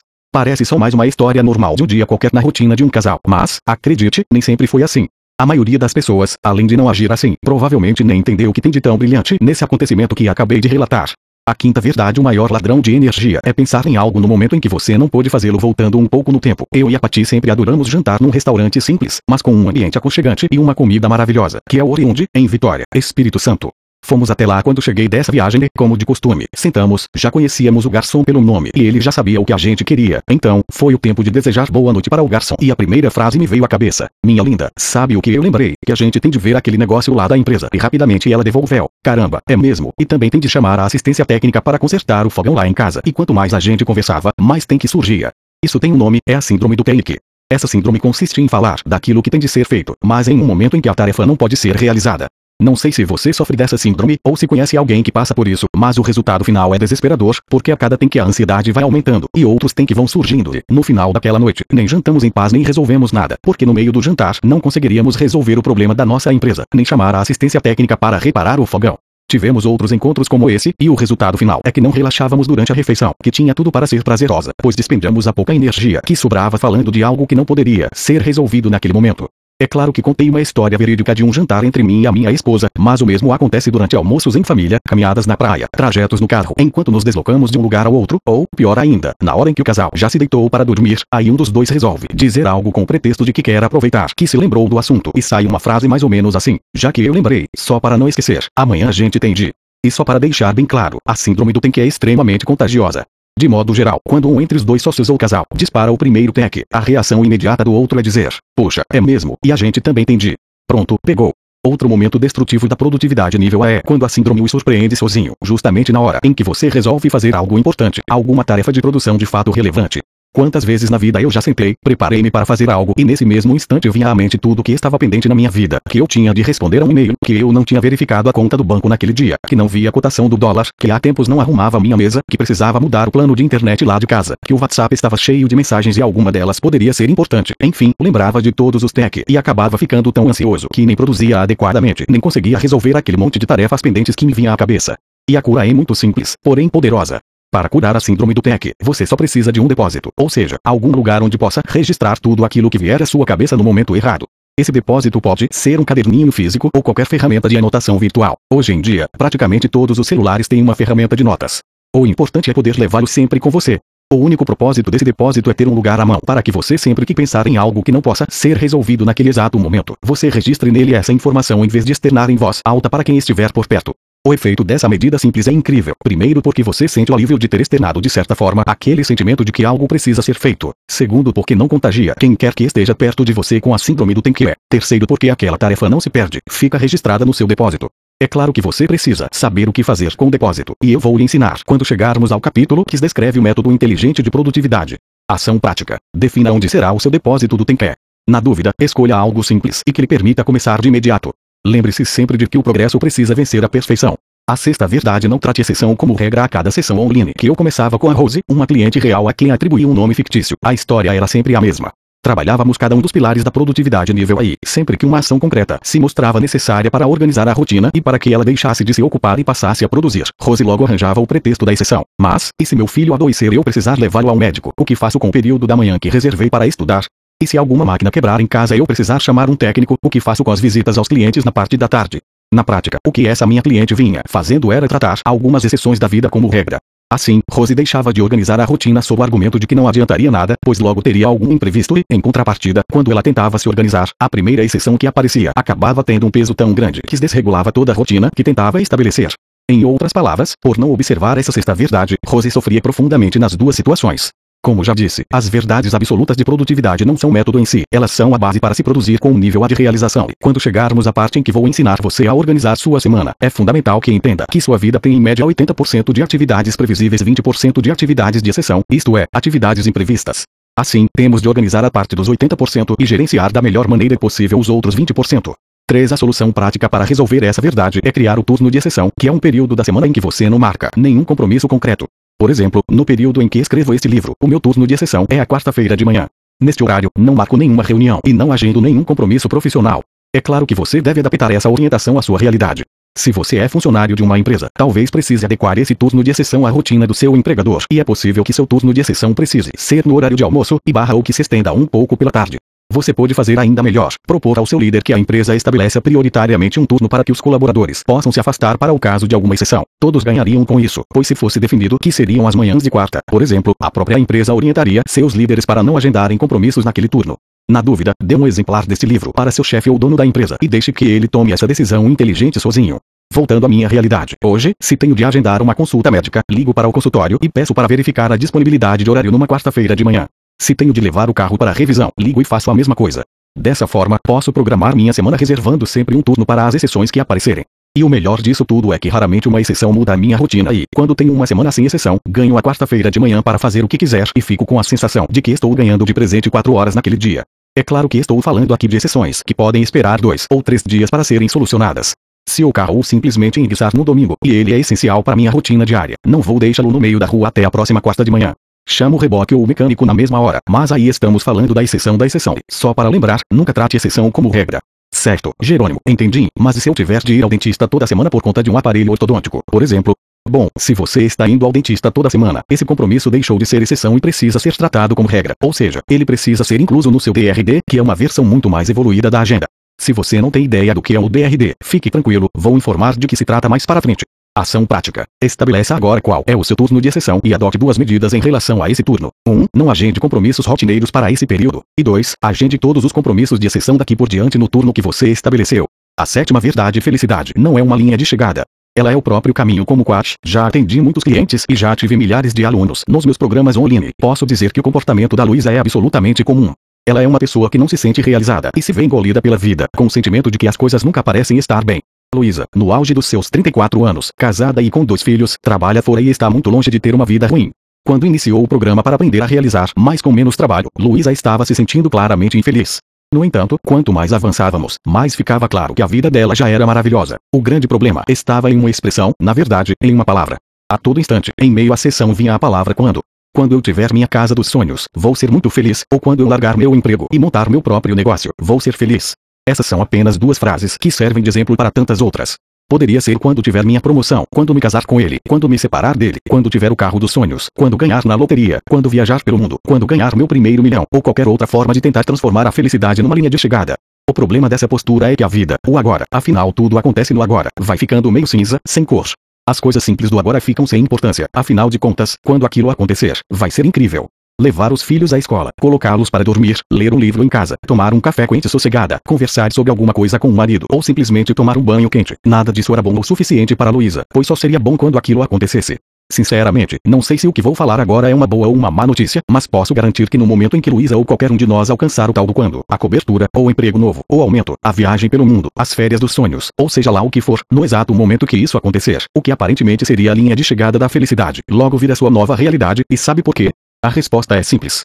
Em qualquer desses casos, a parte central da operação continuará sendo a mesma, ou seja, você. Será você com carro novo, você com um apartamento novo, com um milhão na conta, sempre você. E como bom ser humano que você é, logo depois de conquistar o que quer, já estará pensando na próxima conquista. Por um lado, isso é incrível porque faz a vida ser empolgante, porque ela não é como um joguinho de videogame em que você pode zerar o jogo e ele perde a graça, porque o melhor já foi visto e não existirão mais novidades. A vida é um jogo de videogame que você pode passar de fases infinitamente porque ela não para de se recriar e trazer novas oportunidades. Por outro lado, eu poderia dizer que vida é aquilo que passa pela janela ao lado, meio despercebido, enquanto se busca por bens e conquistas materiais, acreditando que aquilo que se almeja será a linha de chegada. E, para que fique claro, não estou dizendo que bens materiais não devam ser conquistados, ao contrário, eu os vejo como um dos elementos essenciais da felicidade. O que não pode acontecer é a pessoa se distrai do momento presente, deixando de perceber cada pequeno milagre que acontece todos os dias à nossa frente, porque está concentrado em algo sobre o futuro.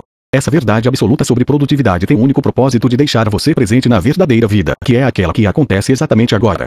Quanto mais a pessoa vive no passado, mais tendência à depressão ela terá. Em contrapartida, quanto mais viver no futuro, mais ansiosa ela tende a ser. No meu caso e no da Luísa, a tendência era a de viver no futuro, o que, para mim, já me gerou no passado crises horríveis de ansiedade, falta de ar, sensação de morte iminente e vários outros sintomas desagradáveis, a ponto de eu tomar ansiolítico, remédio tarja preta, por mais de um ano. Da mesma forma, já tive diversos alunos e clientes que traziam forte carga de passado na vida deles, uma carga de raiva ou culpa por algo que aconteceu.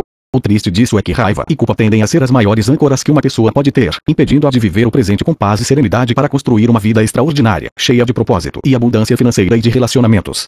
A melhor forma que conheço para curar o excesso de passado ou de futuro na vida é se conectando com o agora. Para isso, nunca experimentei nada mais efetivo do que a meditação. A proposta deste livro não é ensinar a meditar, mas eu não poderia omitir essa informação. Existe muito material bom sobre o tema, mas, antes de ir para a meditação propriamente dita, você pode começar lendo o livro O Poder do Agora, de Eckhart Tolle. Ele foi o meu portal para deixar de viver no futuro e me conectar cada vez mais com o presente. Quer você se aprofunde na prática da meditação, quer não, o mais importante aqui é a percepção de que a vida acontece agora, de que, cada vez que você projeta o futuro, uma linha de chegada, a sua felicidade está literalmente deixando de apreciar o caminho. Ação prática. Faça um exercício simples de percepção de presença. Sempre que se pegar pensando em situações futuras ou revivendo acontecimentos do passado, como se eles estivessem acontecendo de verdade, diga para si, com serenidade: Isso não está acontecendo, são só meus pensamentos, vou voltar para o agora. Logo em seguida, conecte-se com sensações reais do presente, tais como cheiros, paladar, sons, toques e objetos que estejam à sua vista. Quanto mais você praticar e viver o agora, menos depressão, rancor ou ansiedade você terá. E melhor ainda, cada vez mais aprenderá a aproveitar e a valorizar as pequenas maravilhas que acontecem a cada dia na vida de todos nós. A oitava verdade se fosse fácil, todo mundo faria se eu colocar uma maçã em cima de uma mesa no centro de uma sala e pedir a 30 fotógrafos que tirem uma foto daquela cena, certamente serão tiradas 30 fotos diferentes, umas mais de perto, outras mais de longe, outras de cima, dando ênfase à maçã, outras à mesa, e não duvido que aparecessem fotos do teto ou do chão que sequer mostrariam a fruta. Veja, a cena é idêntica. É uma maçã em cima de uma mesa no centro de uma sala, mas cada um dos fotógrafos teve a sua visão daquele acontecimento. A mesma lógica serve para a vida. Um único fato pode ser interpretado de formas diferentes entre as pessoas que vivenciaram a mesma cena. Umas podem tirar lições positivas e sair fortalecidas e motivadas, enquanto outras podem se frustrar ou se afundar diante do mesmo acontecimento. Agora, o grande segredo é que é possível mudar o modo como enxergamos o mesmo fato. Minha experiência profissional me mostra que buscar a melhor significação para os episódios da vida é uma habilidade. Como toda habilidade, ela se adquire com conhecimento, prática e repetição. Você vai perceber que vamos falar disso muitas vezes ainda ao longo do livro. Neste momento, estou lhe oferecendo conhecimento. Se você ainda não é uma pessoa que busca as melhores significações para os acontecimentos, chegou a hora de começar a praticar, enxergar o lado positivo de cada pequena experiência, por mais simples que seja. O mais incrível é que, mesmo que você já tenha interpretações muito bem assimiladas na sua vida, como eu tinha na minha, ainda assim existe a possibilidade de mudar isso através da técnica da ressignificação, que é a arte de atribuir um significado diferente ao mesmo acontecimento, enxergando de maneira mais favorável do que normalmente as pessoas derrotadas enxergariam, ou do que você vinha enxergando até então. Tenho dois exemplos muito claros na minha vida de situações que tenho dois exemplos muito claros na minha vida de situações que ressignifiquei algo que para mim era difícil de lidar e que acabava limitando a minha potencialidade máxima. Sempre tive muito medo de adoecer e passar na frente de hospitais. Me conectava demais com esse medo, a ponto de sempre passar pela minha cabeça a frase: Um dia vou estar aí, doente. Isso era algo tão sério que criava caminhos alternativos para nunca passar em frente a nenhum hospital. Um dia, entendi que aquele modo de enxergar as coisas estava me fazendo mal, então resolvi que mudaria aquilo, que ressignificaria aquele sentimento, e passei espontaneamente a dizer a mim mesmo: que bom que existem pessoas que se dedicam a vida a cuidar dos outros a ponto de ter um lugar 24 horas do dia para onde eu possa ir, caso precise em algum momento. Pratiquei tanto que, quando passava em frente a um hospital, repetia a frase em voz alta. Lembro-me até de um dia em que a Pati virou para mim e perguntou: Está ressignificando, né? Parece meio detalhe, mas hoje passo em frente a qualquer hospital sem me sentir mal. É claro que isso é só um exemplo, mas tenho certeza de que com a sua inteligência você já conseguiu perceber a força e a potencialidade dessa técnica.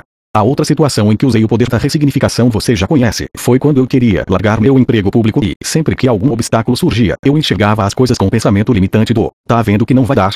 Até que um dia resolvi dar um basta naquilo e entendi que realmente não seria fácil largar um emprego público em que eu era concursado e tinha um salário de R$ 21,94 5,30. Este foi meu último contra-cheque barra olerite.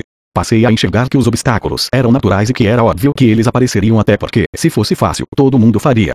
Dali para frente, passei a ressignificar cada obstáculo que surgia e o aceitava como algo natural, algo que precisava acontecer na minha caminhada para abandonar o emprego público e passar a viver de coxim, que era e é a minha paixão. No próximo capítulo começaremos a falar detalhadamente dos quatro pilares da produtividade nível aí você também entenderá que vão surgir obstáculos, até porque, se fosse fácil, todo mundo faria. Do mesmo jeito que fizemos nas primeiras quatro verdades, é muito importante para sua própria evolução que você preencha o quadro abaixo, marcando um X nas opções que mais fizeram sentido para você e que o impactaram, mesmo que marque todas, inclusive. Em seguida, registre ao menos uma atitude que você tomará para implementar em sua vida o que for necessário. Se for preciso, relembre rapidamente o que você leu neste capítulo. 3. Esse percentual de 80, 20 não tem validação científica específica, eu me baseei nas minhas experiências pessoal e profissional e em milhares de alunos na Academia da Produtividade, além de adaptar a lei de Pareto a este caso concreto. Capítulo 7 Primeiro pilar. A clareza eficaz Alice chega a uma bifurcação da estrada e pergunta ao gato qual caminho deve seguir. O gato pergunta de volta, para onde você está indo? Ela responde que não sabe. Então, ele diz, para quem não sabe para onde vai, qualquer caminho serve 4 Você já montou um quebra-cabeça. Bom, não sei você, mas, sempre que montava um, eu começava pelas beiradas, porque há algumas peças com uma parte retinha, que são mais fáceis de encaixar, e, para facilitar, eu sempre colocava a tampa do lado para ir, me guiando na escolha das pecinhas, e para saber exatamente onde encaixá-las. E o que a clareza tem a ver com um quebra-cabeça? Acredito que a vida é um verdadeiro quebra-cabeça. É como se, a cada dia que vivemos, enfiássemos a mão dentro de um saco e pegássemos uma pecinha lá de dentro. Ao término de um dia, pegamos uma peça, o problema é que a maioria das pessoas não sabe exatamente qual é a fotografia do quebra-cabeça que quer montar para a própria vida e, por isso, vão pegando qualquer peça dentro do saco e muitas vezes, em algum momento, param para olhar para aquele punhado de peças que pegaram ao longo da vida e percebem que elas não se encaixam direito entre si. Esses indivíduos acabam não montando nada ou quase nada. Quando você identifica exatamente qual é a fotografia do quebra-cabeça que quer montar para sua vida, as decisões mais difíceis ficam muito fáceis. Como sou coach, as pessoas estão sempre me perguntando se aceitar determinada proposta seria bom ou ruim. A verdade é que praticamente nenhuma proposta é boa ou ruim por si só, não é esse o ponto. O ponto é se a proposta é ou não peça do quebra-cabeça da sua vida. Com frequência, recebo convites para dar palestras em lugares incríveis, para plateias realmente diferenciadas. À primeira vista, o convite pode até parecer uma grande oportunidade que eu deveria sempre aceitar, mas essa não é a melhor decisão. Na prática, eu sempre me pergunto: dar essa palestra, nesse lugar e por esse valor, é peça do quebra-cabeça da minha vida? Se a resposta for sim, eu aceito. Se não, recuso educadamente. Vejo muito aluno que passa pela academia da produtividade que nunca tinha conquistado nada de relevante na vida, nada de que sentisse verdadeiro orgulho de contar, porque ficava pulando de uma oportunidade boa para outra. O mais interessante é que, se olharmos tudo o que essa pessoa fez, provavelmente veremos que todas foram verdadeiras oportunidades, mas por não ter clareza da fotografia que queria montar, muitas das oportunidades não eram peças do quebra-cabeça da vida desse indivíduo. Tome nota: não existe oportunidade boa ou ruim, existe oportunidade que seja ou não peça do seu quebra-cabeça. Isso faz sentido para você? Tomara que sim. Agora que falamos sobre isso, preciso que entenda que pior do que não saber exatamente qual é a fotografia do seu quebra-cabeça é construir uma fotografia errada, uma fotografia que está desalinhada em relação ao seu propósito de vida, distorcida, de modo que, quando o quebra-cabeça estiver montado, pode ser que você não sinta orgulho do que construiu. É por isso que ao longo deste capítulo vou orientá-lo para montar a fotografia certa, para que sua clareza seja a maior possível ante o próximo trecho da sua vida. Existem quatro regras principais para você montar o quebra-cabeça certo da sua vida. Regra 1. A fotografia precisa estar alinhada com seu propósito de vida, com sua missão e seus valores como pessoa. De nada adianta você construir uma fotografia incrível se ela não estiver alinhada com seu propósito de vida. Regra 2. A fotografia precisa abranger os quatro elementos essenciais da felicidade: realização pessoal, realização profissional, realização financeira, equilíbrio em todos os papéis que você exerce na vida. Regra 3. O desenho do quebra-cabeça precisa ser específico e concreto. A chave é criar um desenho de modo que qualquer pessoa que olhe para ele consiga identificar se você alcançou ou não o resultado projetado. Por exemplo, um erro muito comum é afirmar que a realização pessoal é querer ser feliz. Ser feliz não é específico, nem concreto. Para mim, ser feliz pode ser sinônimo de ficar em casa curtindo a minha família, enquanto para você pode ser viajar pelo mundo. Felicidade é um conceito que pode variar de pessoa para pessoa. A pergunta que precisa ser feita é: para você, o que é ser feliz? O que precisa ter acontecido concretamente para que você considere que a felicidade foi alcançada? Essa mesma lógica vale para qualquer expressão genérica, como ser rico, ter um emprego dos sonhos, etc. Se você quer ser uma pessoa rica, deve definir quanto precisa ter na conta corrente, que bens materiais deseja, ou quanto precisa faturar para concluir que alcançou o objetivo de ser rico. Em relação ao emprego dos sonhos, que emprego é esse? Quanto ele paga? O que você faz no seu dia a dia? É um trabalho que se executa na empresa ou em sistema de home office? Quanto mais detalhes, melhor. Se você quer montar um negócio, a lógica é a mesma do emprego dos sonhos. Que tipo de negócio quer montar? Ele é físico ou virtual? Se for físico, onde será a sede dele? Tem quantos funcionários? Qual é o faturamento da empresa? Já, se o que você quer é uma casa própria, embora essa parte da fotografia já seja concreta, ela ainda precisa ser mais específica, descrevendo quantos quartos essa casa vai ter, onde será e quanto mais detalhes tiver, melhor. Esses são só alguns exemplos de diversas partes da fotografia que normalmente as pessoas desenham de forma incorreta. É claro que não estou listando todas as possibilidades, longe disso, mas já dá para você ter uma boa ideia do que é ter uma fotografia concreta e específica. Regra 4. Definir em quanto tempo a fotografia do seu quebra-cabeça estará montada.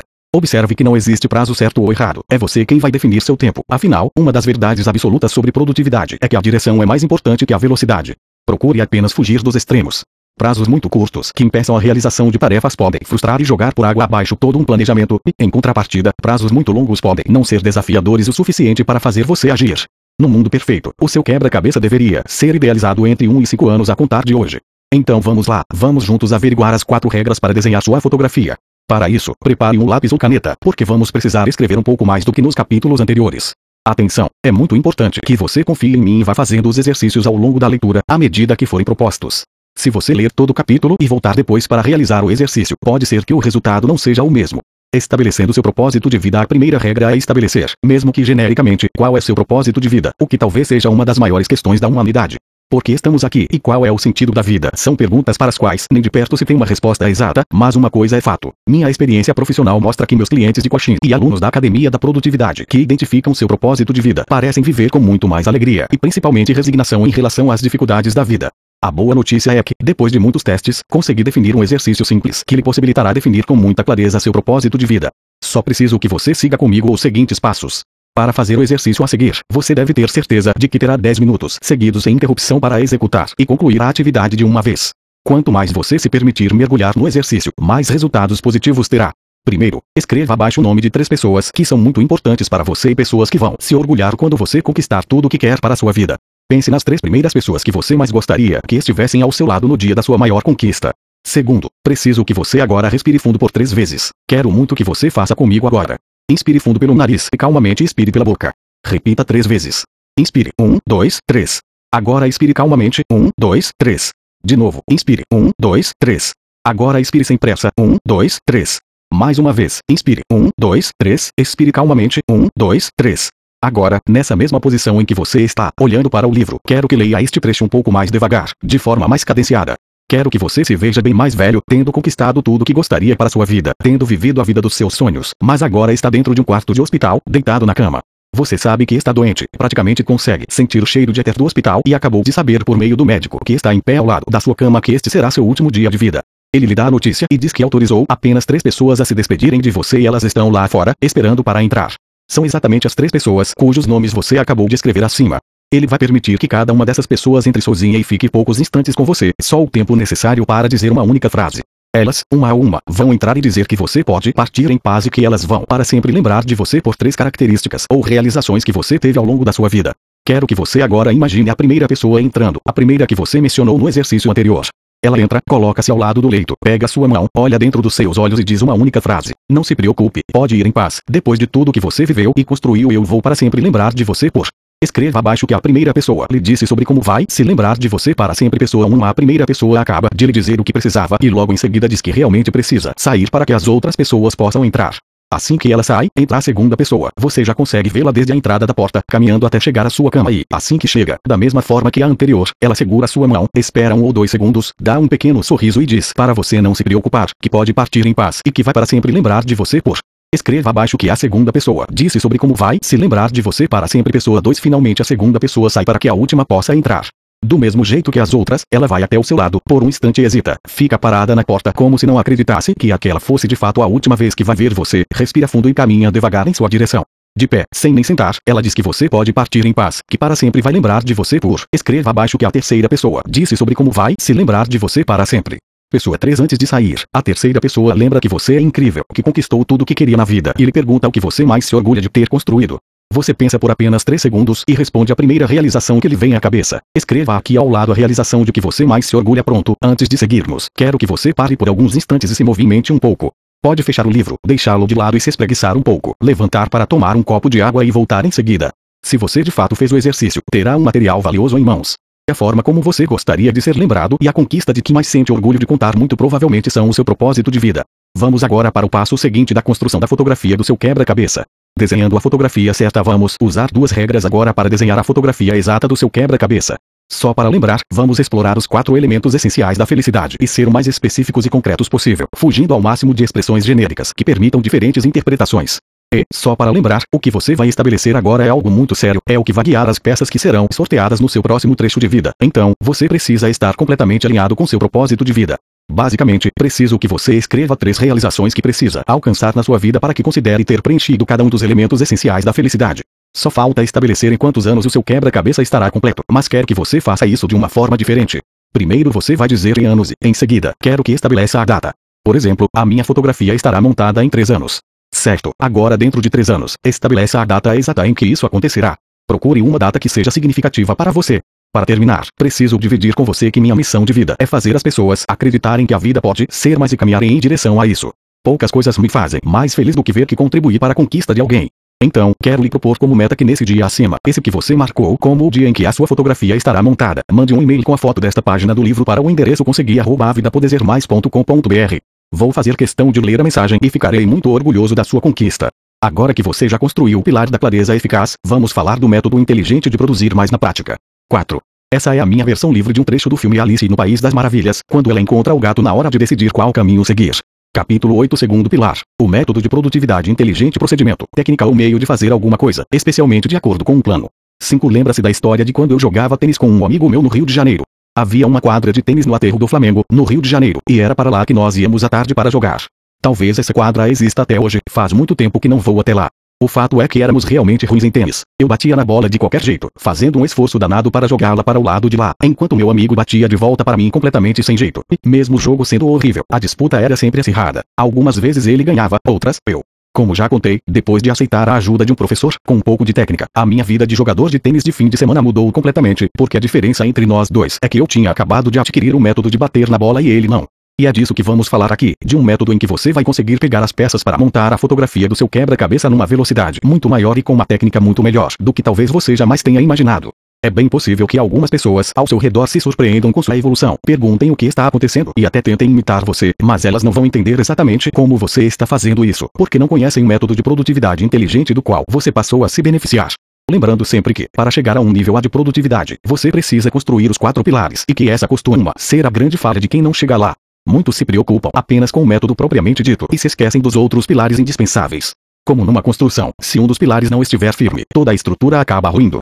No capítulo anterior, você aprendeu a construir o pilar da clareza, em que desenhamos a fotografia do quebra-cabeça que você quer montar para a sua vida. E se você não fez o exercício em tempo real, sugiro fortemente que o faça agora, pois este livro foi idealizado para ser interativo, para que, assim, ao terminar a leitura, você já tenha seus quatro pilares construídos ou esteja bem perto disso, apresentando uma grande evolução. Vamos construir agora o pilar do método de produtividade inteligente, em que vou ensinar você a organizar uma quantidade enorme de tarefas, como preparar sua semana, como decidir o que fazer e o que não fazer no seu cotidiano, como usar estratégias para reduzir a procrastinação e para não ser engolido pelas tarefas de ocupação, para diminuir as distrações que vão surgindo no dia e, sobretudo, vou ensiná-lo a manter o equilíbrio para ensinar o passo a passo do método de produtividade inteligente, que chamarei daqui por diante simplesmente de MPI, é fundamental que você tenha em mente os conceitos simples, porém poderosos, que já expliquei lá atrás, no capítulo 4, e que vão nos guiar durante este capítulo e pelo restante do livro. Só para lembrar, todos nós exercemos diversos papéis na vida: pai, marido, filho, empresário, colaborador de uma empresa e outros, e cada papel desses tem várias funções no dia a dia.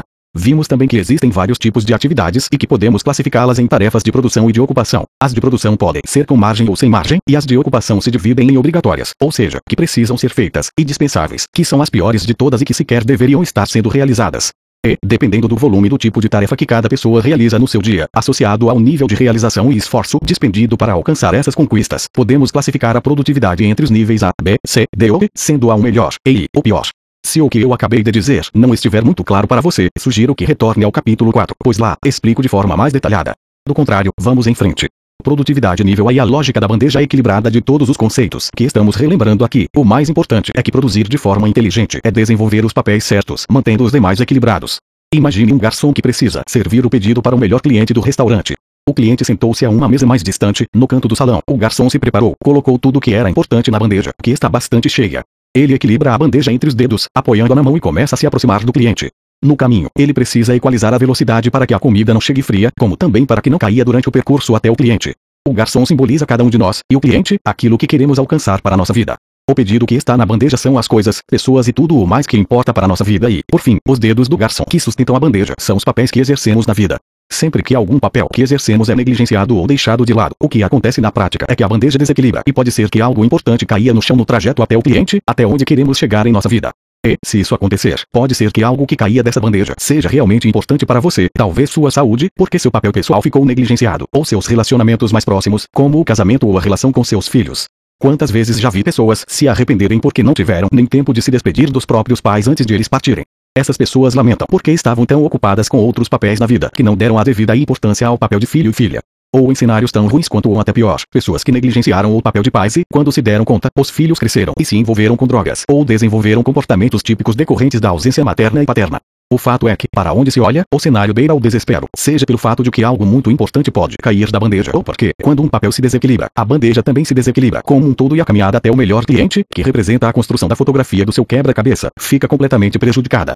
Para resumir o que acabei de falar, podemos dizer que o sucesso é conseguir levar a bandeja até o melhor cliente do restaurante para servi-lo, equilibrando-a com perfeição para que tudo o que é de fato importante para sua vida não caia pelo caminho, pois só assim a caminhada terá valido pena. E aqui eu quero lhe fazer um desafio, um desafio que vamos executar juntos. Quero que você registre abaixo cinco coisas: relacionamentos, cuidados, características, pessoas que sejam de fato importantes para você, importantes a ponto de que, se você chegar lá na frente e alcançar absolutamente tudo o que desenhou para sua fotografia, se essas pessoas não estiverem junto de você, nada terá valido pena. Como prometi que faríamos juntos esse exercício, neste exato momento, estou pensando na minha lista. 1. Um, estar presente com meus filhos, afinal, eles vão crescer e eu não quero ter perdido essa fase. 2.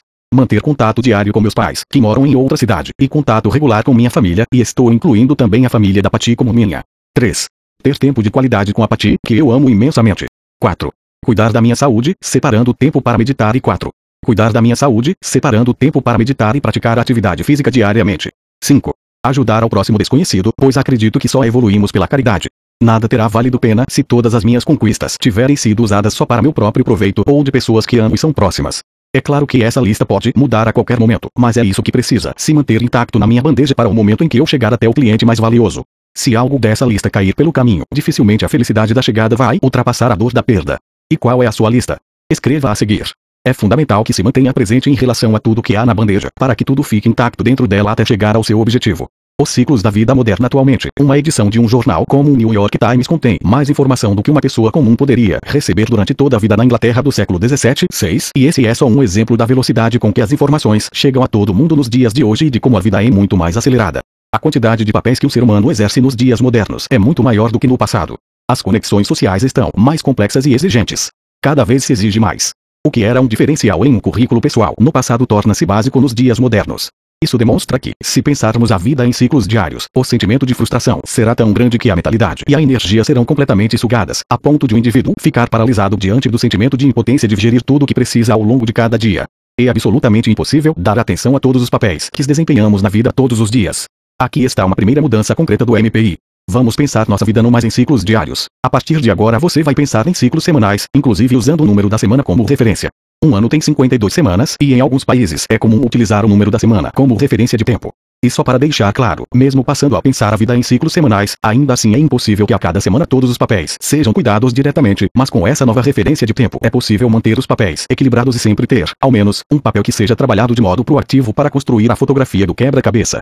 Vamos começar agora a condensar tudo o que falei até aqui, todos esses novos conceitos introduzidos, e tudo vai fazer sentido. Vou mostrar exatamente como aplicar tudo isso à sua vida. Na prática, a organização do seu ano, do seu mês, da sua semana e dos seus dias precisam estar concatenados. Não adianta você ter uma meta que não condiga com seu ciclo semanal nem com suas atividades diárias.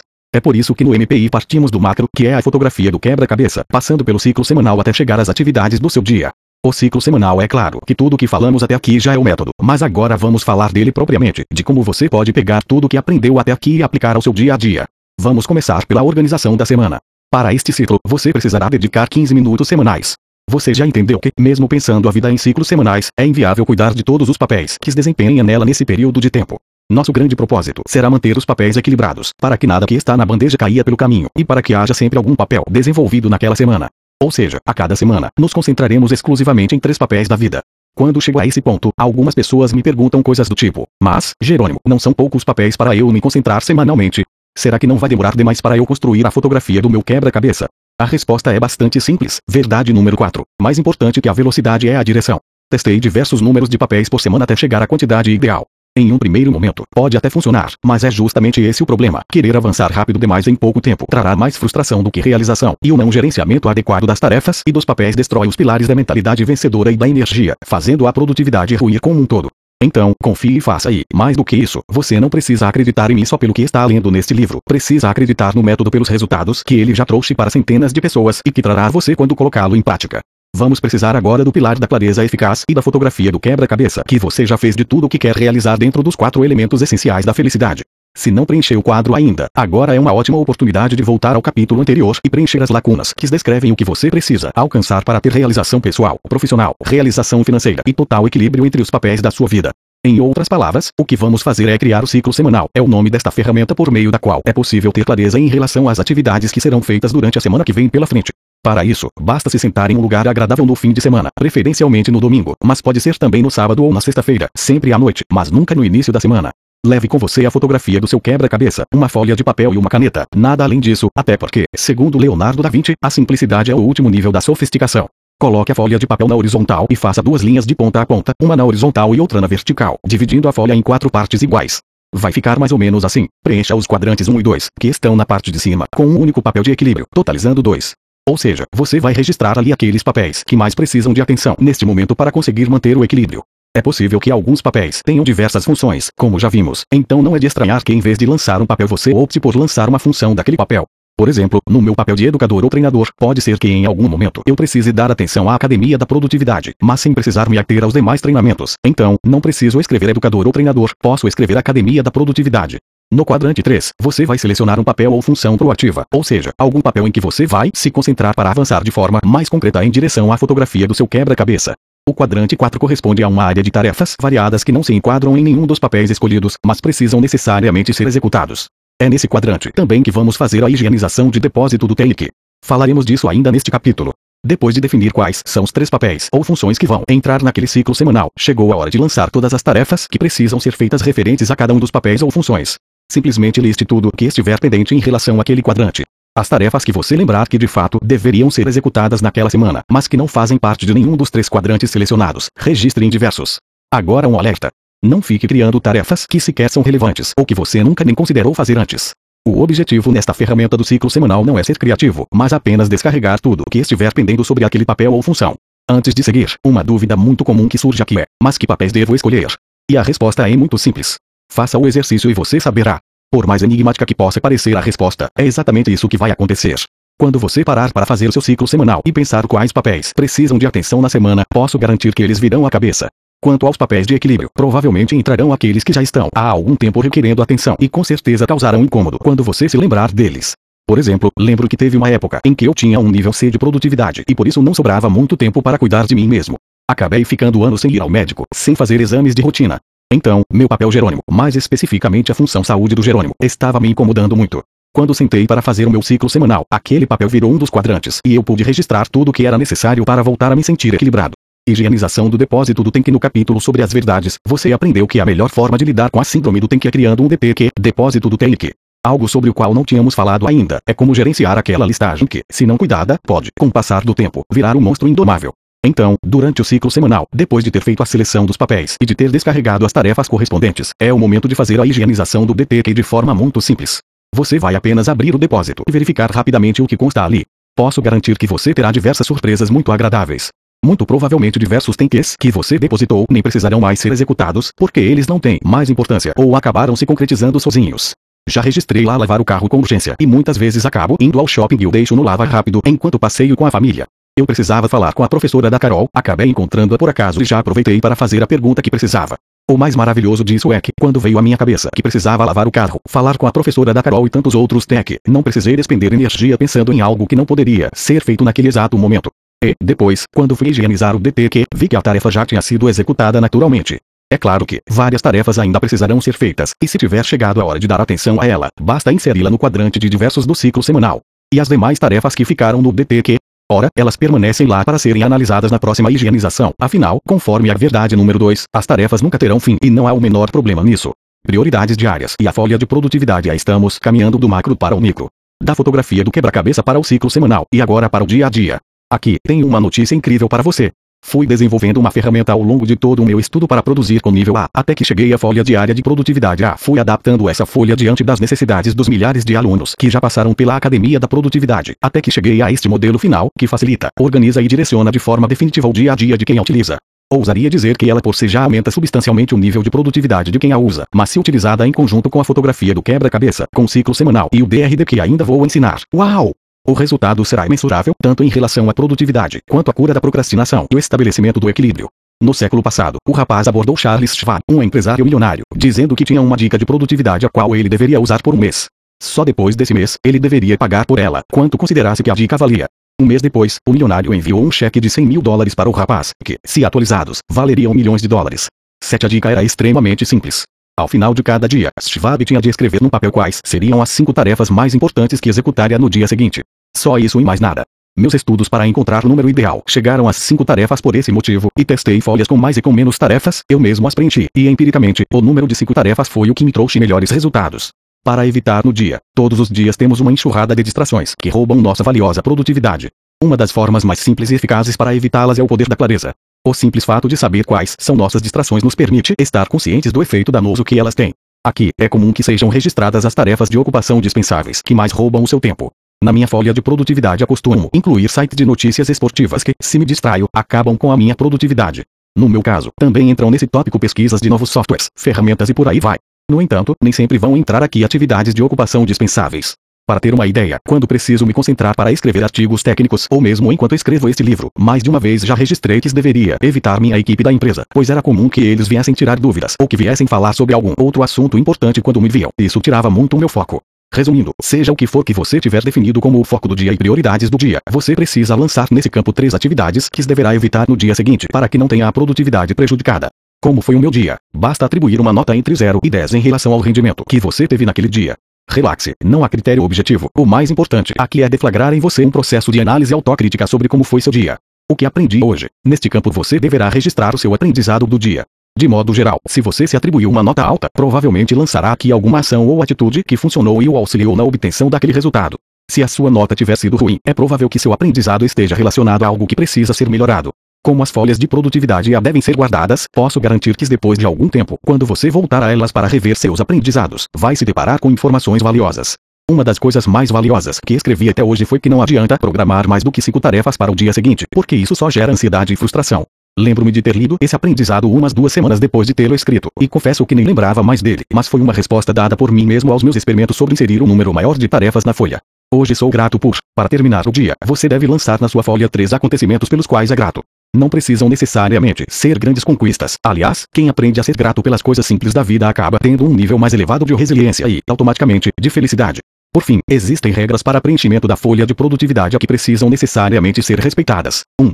Ela só pode ser preenchida como última tarefa do dia profissional ou à noite, em casa. 2. Jamais deve ser preenchida no começo do dia seguinte. 3. A quantidade de cinco tarefas precisa ser respeitada, portanto, não registre nem menos nem mais. Se, porém, tiver de infringir esta regra, coloque menos de cinco tarefas, mas jamais ultrapasse esse número. 4. As três gratidões do dia também precisam ser respeitadas. Se não tiver algo grandioso por que ser grato, agradeça pelas coisas simples do dia a dia. Acredite, existe uma inteligência enorme por trás de cada regra e cada detalhe dessa folha.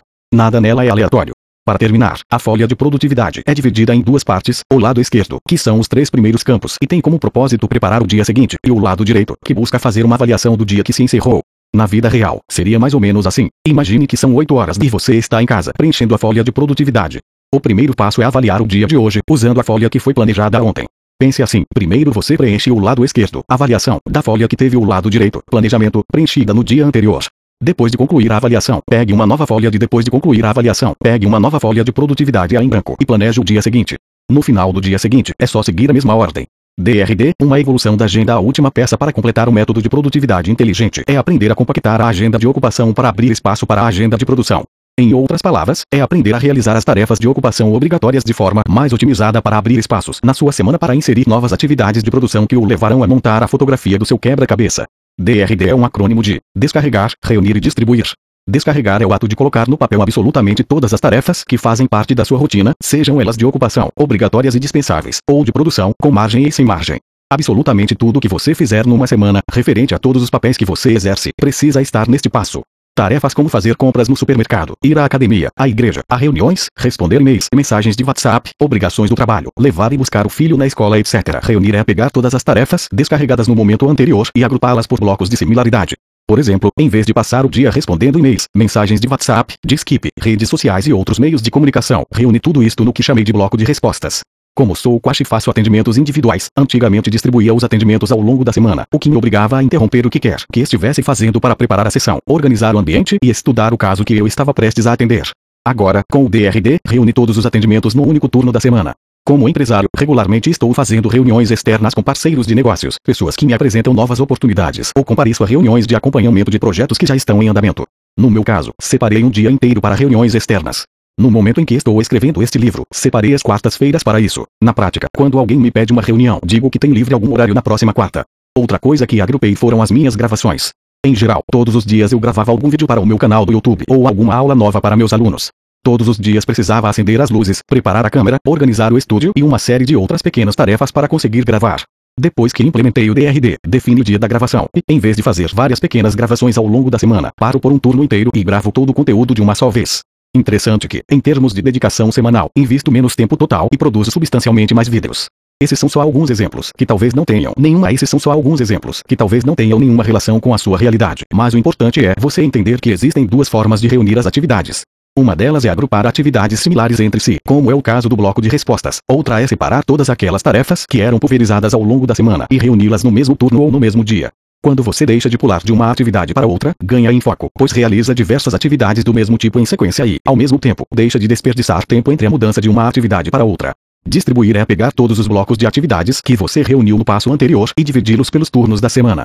Quando meus alunos da Academia da Produtividade e clientes em coaching individual fazem seu DRD pela primeira vez, é muito comum que surja o sentimento de, nossa, olhando assim, parece que tenho poucas coisas para fazer, nem acredito. A sensação é de que cabe, de que, com organização, até sobra tempo. Muito importante, lembre-se de que um nível de detalhamento do seu DRD estará diretamente ligado ao seu perfil. Algumas pessoas gostam de ter o controle total de seus próximos passos, isso faz com que se sintam confiantes. Outros se sentem como robôs quando tem um esquema a ser seguido durante a semana. Então, você pode criar seu DRD com base no seu perfil. Seja extremamente detalhista na criação do DRD ou apenas se preocupe em reunir atividades para serem executadas em bloco. Em qualquer um dos cenários, sua produtividade aumentará substancialmente e sua agenda de ocupação abrirá espaço para de produção. Seguindo adiante, para distribuir as tarefas pela semana, você precisa decidir se fará um DRD de 5, levando em consideração apenas os dias úteis, ou um DRD de 6, incluindo um dia do fim de semana, ou ainda um DRD de 7. Quem opta por este último prefere planejar todos os dias da semana. O DRD pode ainda ser para um, dois ou três turnos de um dia.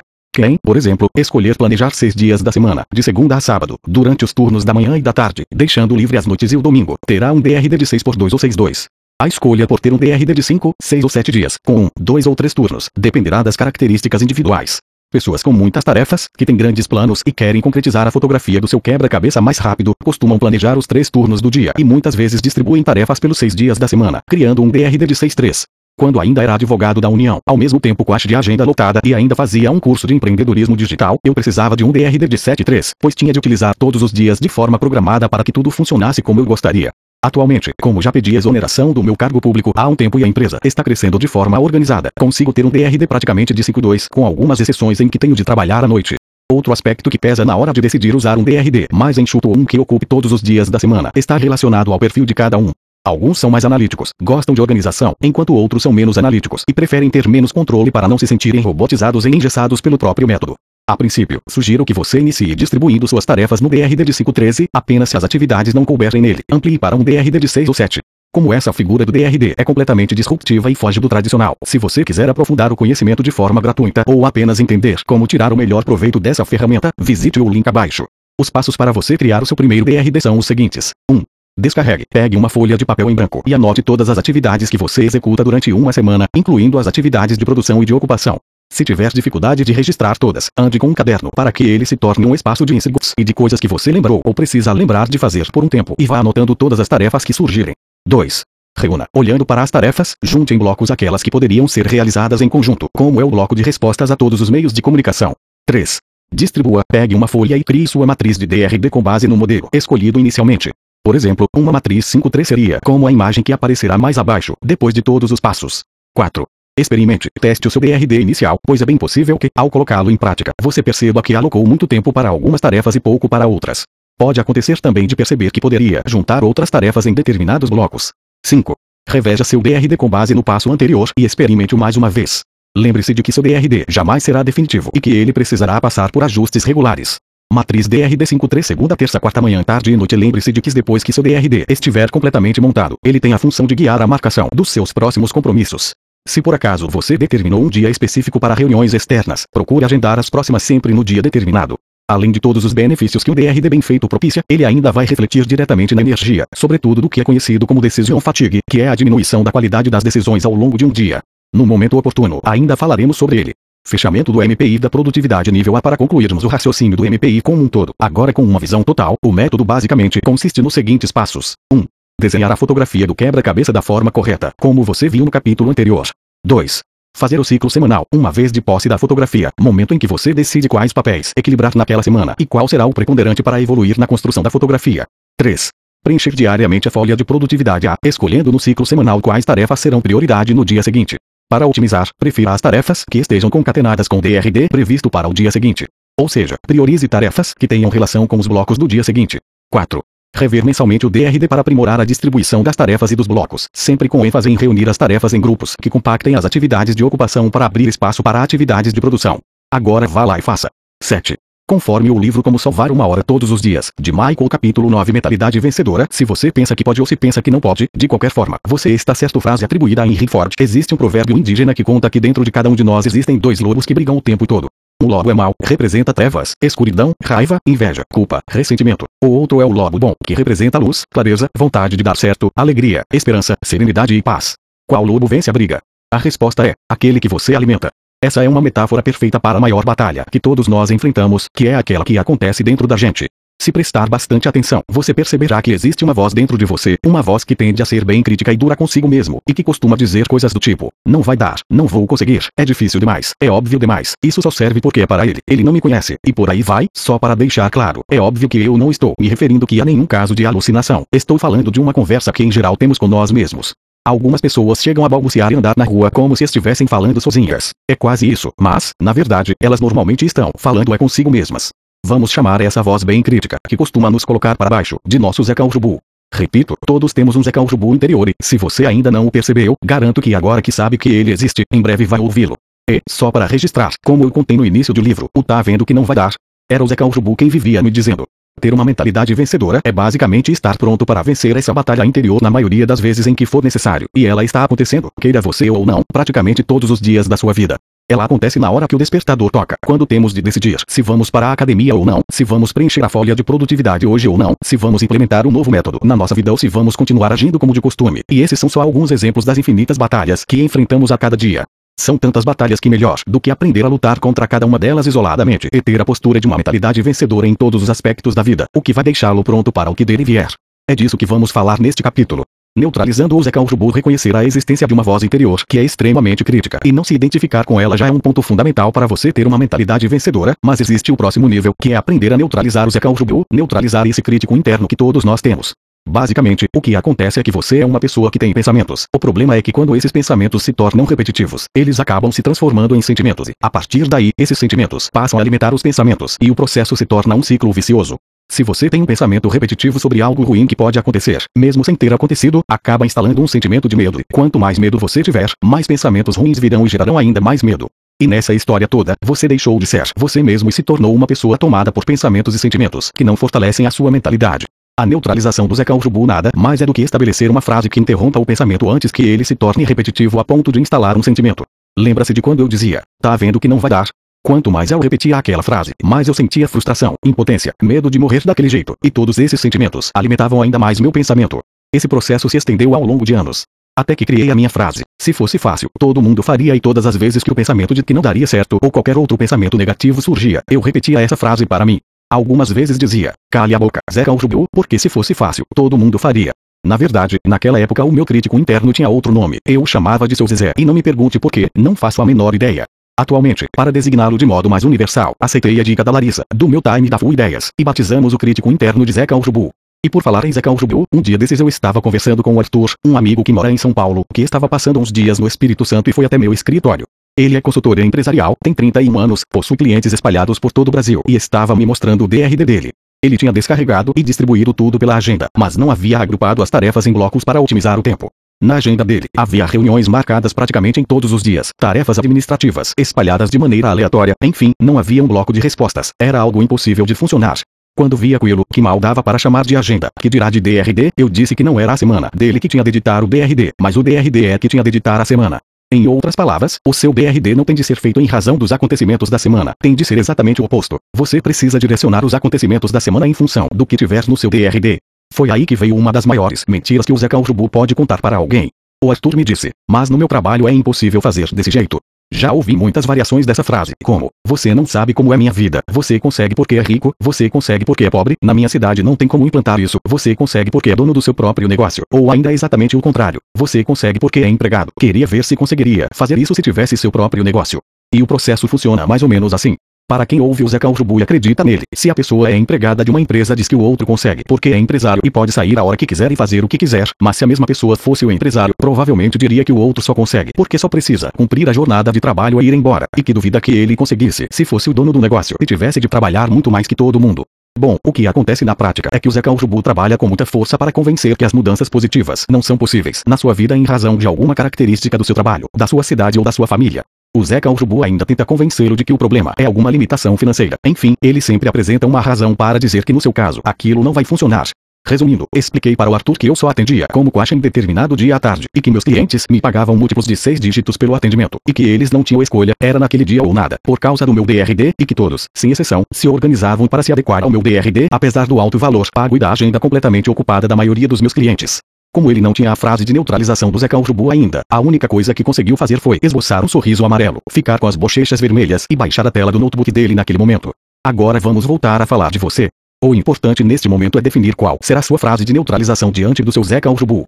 Na dúvida, posso ceder a você, sem o menor problema, a minha frase de que se fosse fácil, todo mundo faria. Mas, no mundo perfeito, você deve criar a sua frase, uma que se conecte aos seus pensamentos e sentimentos que o impedem de ter uma mentalidade vencedora nível A. Quanto mais personalizada e concatenada com seus pensamentos, e quanto mais personalizada e concatenada com seus pensamentos e sentimentos a frase estiver, melhor.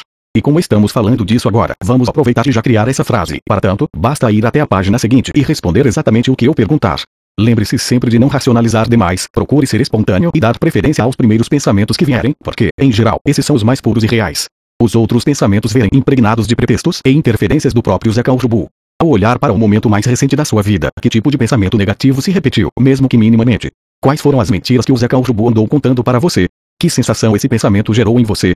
Que frase o Zeca Urubu, que perturbou sua cabeça por tanto tempo, merece ouvir? Pense em complementar a frase a seguir. Zeca Urubu, fique quieto ou cale a boca, porque, obis, essa frase precisa ser positiva e afirmativa.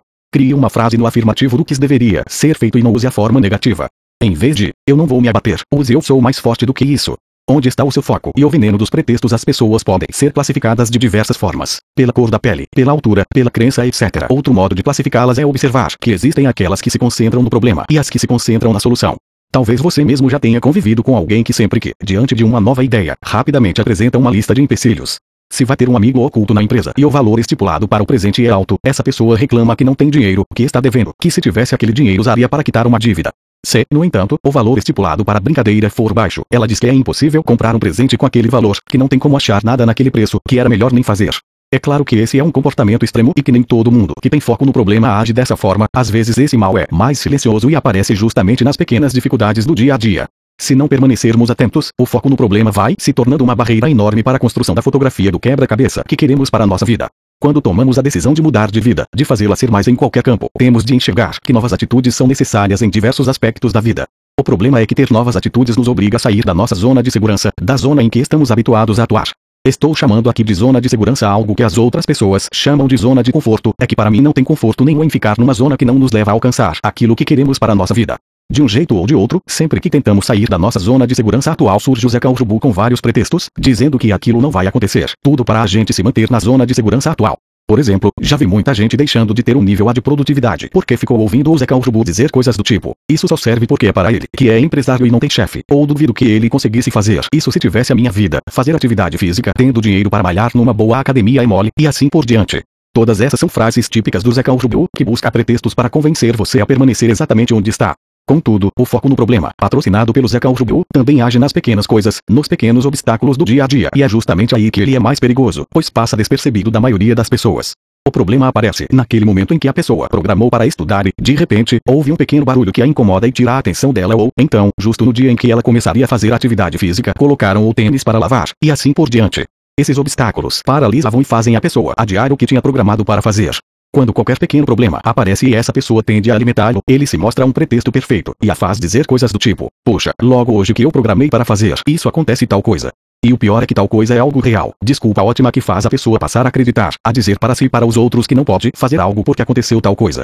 O importante é que você tenha em mente agora que é muito fácil identificar pessoas que têm foco no problema em grande escala, mas difícil é perceber essa outra forma de se concentrar em problemas, um comportamento que age como um inimigo silencioso, que vai se transformando num modo de agir que impede qualquer indivíduo de ter uma mentalidade vencedora e uma produtividade nível A. A boa notícia é que se concentrar na solução é uma habilidade que se adquire com conhecimento, prática e treino, mesmo que você não se veja como uma pessoa que costuma se concentrar em problemas. Vou descrever um exercício que todos precisam praticar para tirar o máximo proveito da vida, concentrando-se sobretudo na solução. Vamos imaginar que eu estivesse de carro, a caminho de um casamento e o pneu furasse. Provavelmente, meu primeiro pensamento seria: bom, preciso trocar o pneu. O problema é que na época em que eu comia glúten e lactose à vontade, eu transpirava demais, algo que quase não acontece mais nos dias atuais, e mesmo me concentrando na solução, ou seja, em trocar o pneu, eu possivelmente ainda pensaria: caramba, se eu trocar o pneu, vou ficar ensopado de suor. O problema de ter uma única opção é que podemos nos sentir numa prisão, uma prisão em que ou faço isso e acontece aquilo ou deixo para lá. Naquela situação, se eu trocasse o pneu do carro, ficaria completamente suado, e como que eu poderia ir para o casamento daquele jeito? Então, ferrou. Esse é o típico pensamento que aprisiona. Um primeiro desafio é sempre buscar uma segunda possibilidade. Por exemplo, eu poderia pensar, ou eu troco o pneu do carro e fico suado, ou posso ligar para algum amigo meu que mora aqui perto para ver se ele pode vir até aqui me ajudar. Bom, o que aconteceu agora é que com duas opções eu já tenho um dilema. Ou faço isso ou faço aquilo, e, sinceramente, é muito melhor ter um dilema do que se sentir numa prisão. No entanto, para você que já chegou até aqui está muito mais perto de atingir o nível A de produtividade e de realização do que a maioria das pessoas que continua na zona de segurança, tem um exercício ainda mais importante, que é achar a terceira opção.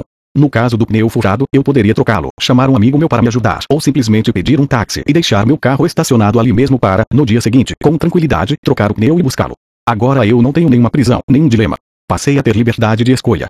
As outras opções que você visualizou enquanto lia este trecho do livro não são o ponto mais importante. O mais relevante é o hábito de sempre buscar três opções diante de cada situação problemática que se apresente no seu cotidiano. Este é o exercício e o desafio que o levará a se concentrar ao máximo na solução. Depois de um tempo de prática, é incrível observar que, quando surge um problema, pequeno ou grande, você se torna um ser inabalável na busca pela solução. Lembro-me de um episódio ocorrido enquanto escrevia este livro, um momento que tive de viajar para São Paulo. Como havia muitas reuniões agendadas, resolvi viajar um dia antes para aproveitar ao máximo minha estada lá. O problema foi que o dia anterior às reuniões era feriado na cidade de São Paulo. Como tenho foco na solução, pensei, opa, vai ser excelente para eu adiantar bastante o meu livro.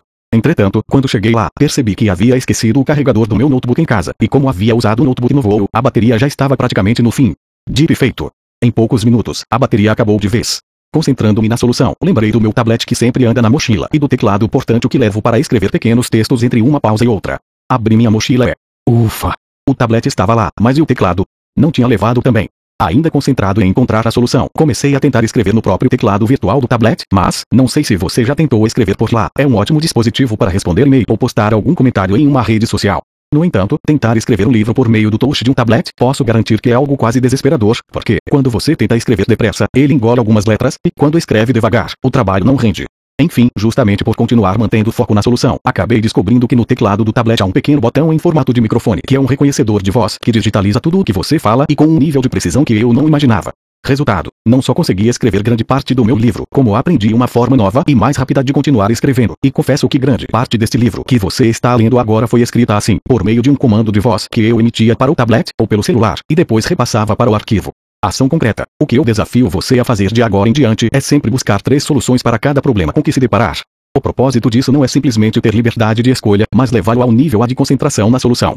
Capítulo 10 Energia Mesmo quando são decisões pequenas, do tipo o que vestir, o que comer no café da manhã ou coisas assim, elas nos cansavam e consomem nossa energia Mark Zuckerberg, fundador do Facebook 8, em sempre tive o nível A de produtividade. Arrastei por muito tempo o nível C e é bem possível que tenha chegado ao nível D em alguns momentos, mas o fato é que eu não conseguia perceber que existiam níveis bem melhores, pois estava ofuscado pelos resultados que eu conseguira até ali. Contudo, quando decidi que não morreria servidor público, percebi que um nível C de produtividade não me levaria a construir a fotografia que eu queria, por isso, tinha de melhorar minha produtividade.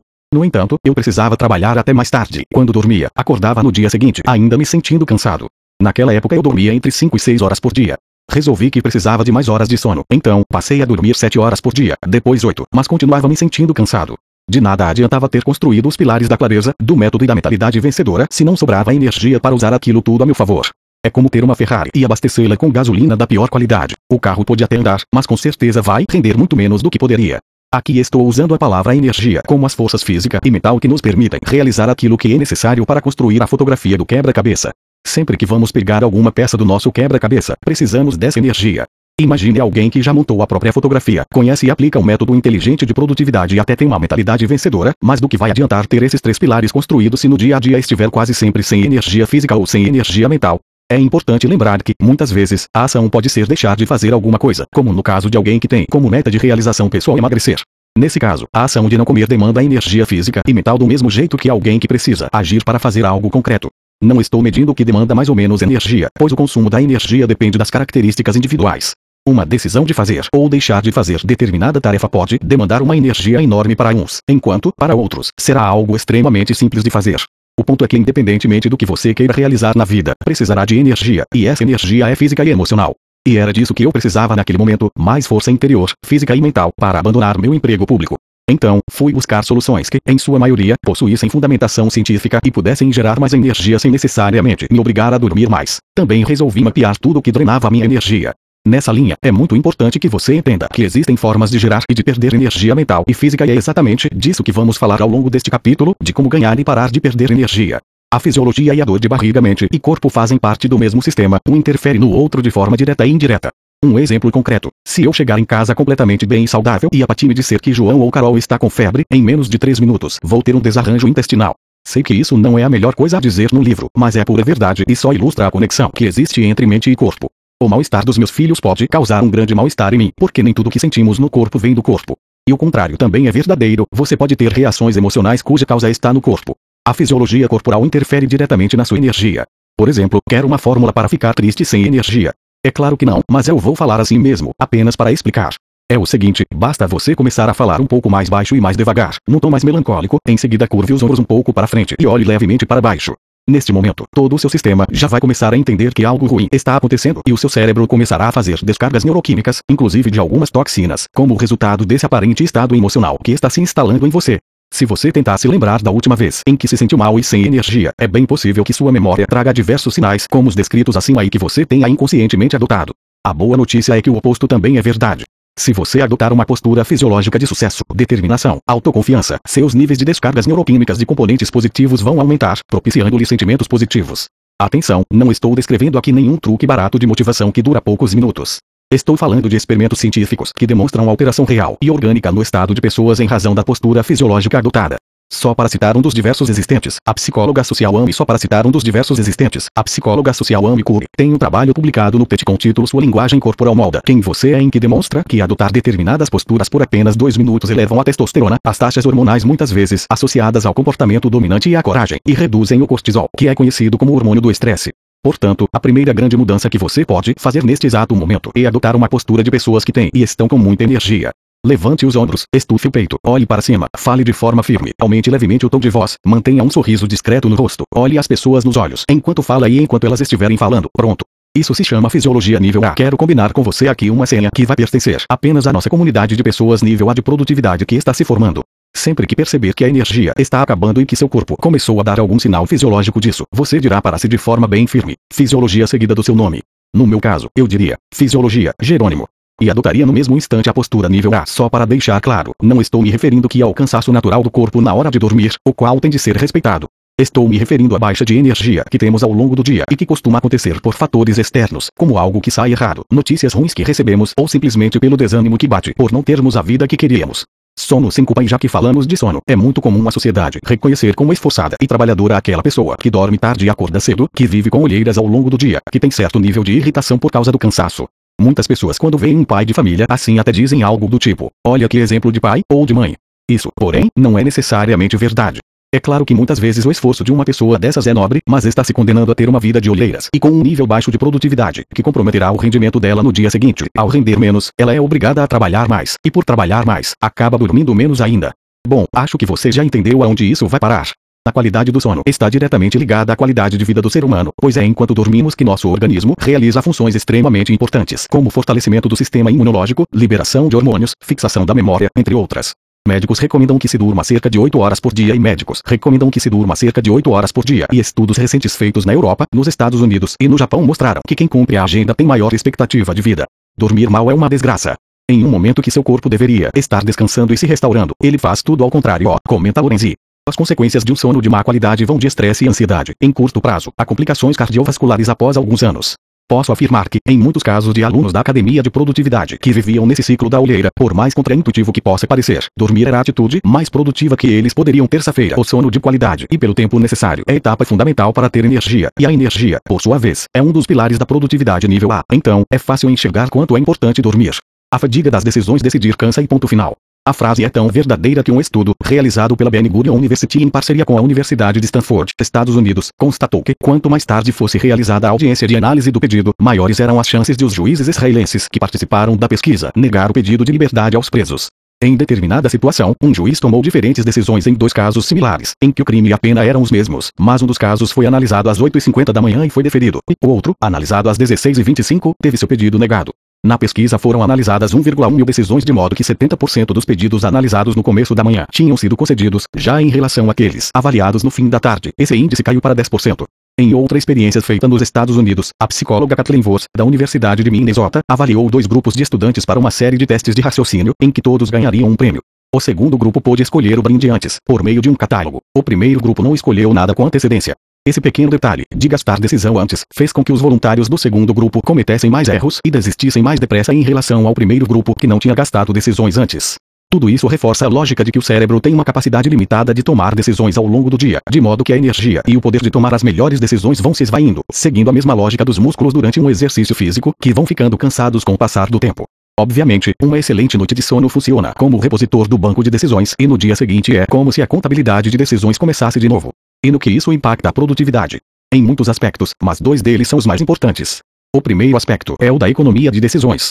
É fundamental que você economize decisões desnecessárias ao longo do dia, para que no momento de tomar as decisões mais relevantes, o cérebro não esteja cansado e possa tomar a melhor decisão naquele momento. É claro que talvez isso seja meio extremista, mas existem diversas pessoas famosas que usavam o mesmo tipo de roupa, ou tem quem escolha por elas para não terem de decidir o que usar naquele dia e não gastarem o banco de decisões. Steve Jobs, cofundador da Apple, usava regularmente camisa preta, jeans e tênis.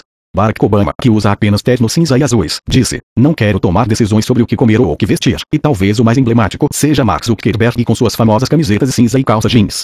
Você não precisa usar sempre a mesma roupa, mas pode atentar para diminuir processos decisórios desnecessários, como, por exemplo, escolher a roupa do dia seguinte na noite anterior. Ou seja, você toma uma decisão sobre qual roupa usar na noite anterior e não gasta uma decisão no dia seguinte. Outro aspecto que merece atenção é priorizar as decisões importantes para que sejam feitas nas primeiras horas do seu dia profissional. Reuniões importantes, análises e qualquer outro elemento relevante que demande um processo decisório devem ser realizados nas primeiras horas do seu dia de trabalho.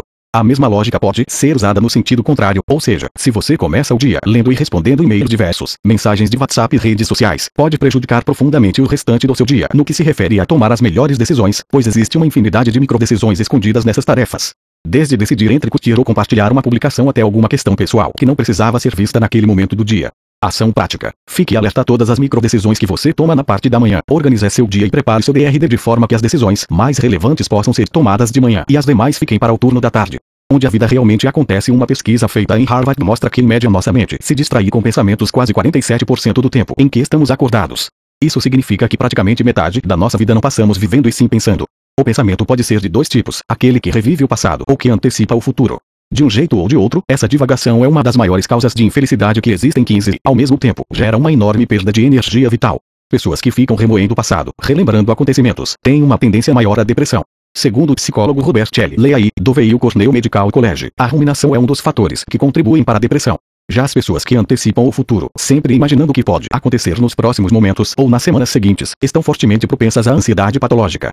O pensamento mais comum de um ansioso é imaginar que algo ruim pode acontecer, mesmo que não exista nenhum indicativo concreto de algo nesse sentido. A verdade é que a maior parte do sofrimento do ansioso é por coisas que sequer chegam a acontecer. O importante quanto ao pilar de energia é que tanto relembrar o passado como viver no futuro consomem de forma acelerada a energia e, mais do que isso, essa postura impede a pessoa de viver a vida real, que é aquela que está acontecendo exatamente agora, enquanto estamos envolvidos com nossos pensamentos. A melhor forma de se conectar com o presente, com o momento em que a vida realmente acontece, é a prática da meditação, que possui resultados comprovados de diminuição de ansiedade, estresse, redução da pressão arterial e até de dores crônicas. A palavra meditação vem do latim meditare, que significa voltar-se para o centro a fim de desligar-se do mundo exterior. É importante destacar que a prática da meditação não precisa necessariamente estar ligada a um tipo de religião e que para os fins da produtividade, o grande benefício dela é o treino da mente para se conectar com o momento presente, reduzindo o desgaste mental desnecessário. Meu objetivo aqui não é ensinar a meditar, mas fazer com que você esteja presente para o fato de que passamos grande parte do dia envoltos em nossos pensamentos, seja no passado, seja no futuro, e que a prática regular da meditação é extremamente saudável para chegar à produtividade nível A. Na minha rotina, enquanto escrevo este livro, começo meu dia praticando 10 minutos de meditação. E mesmo que você opte por não se aprofundar na prática da meditação, ainda assim é importante estar atento para se voltar sempre ao momento presente todas as vezes que perceber que sua mente o levou para o passado ou para o futuro. Da mesma forma que já ensinei como agir em outras situações, estabelecer uma frase para interromper pensamentos repetitivos relativos ao passado ou ao futuro será ótimo para trazer você de volta para o presente. Estabeleci para mim a frase: A vida é agora e sempre que percebo que estou me desconectando do presente, digo para mim que a vida é agora e me conecto de novo com o que está de fato acontecendo. Dessa forma, minimizo a perda desnecessária de energia despendida em algo que sequer está acontecendo. A importância da água estou reunindo para você as principais práticas que eu mesmo uso para ter energia no meu dia a dia e para caminhar sempre na direção de construir a fotografia do meu quebra-cabeça. Agora, se eu pudesse lhe dar uma única dica sobre como ter mais energia, eu diria: beba água. Nosso cérebro é feito de 77% de água e para suprir todas as necessidades do organismo é preciso tomar, em média, de 2 a 3 litros de água por dia. A nutricionista Camila Leonel, da Escola Paulista de Medicina da Unifesp, explica que o corpo não possui reservas ou condições para armazenamento de água. É essencial que a sua reposição seja diária para manter a saúde e as funções básicas do organismo. 2 litros equivalem a cerca de 8 copos caseiros. O que acontece com frequência é que muita gente espera ter sede para beber água, mas a sede só aparece quando estamos com quantidade de líquidos no organismo abaixo do nível desejado. No experimento, a desidratação induzida de apenas 2% da massa corporal já é suficiente para provocar queda no desempenho físico e cognitivo de atletas. A verdade é que na vida moderna, acabamos negligenciando o ato de beber água a ponto de ouvir diversas pessoas se orgulharem de passar o dia trabalhando sem sequer ter parado para beber água. O auge do absurdo foi eu ter ouvido certa vez a pessoa se considerar produtiva pelo fato de não beber água e, por isso, não precisar parar para ir ao banheiro.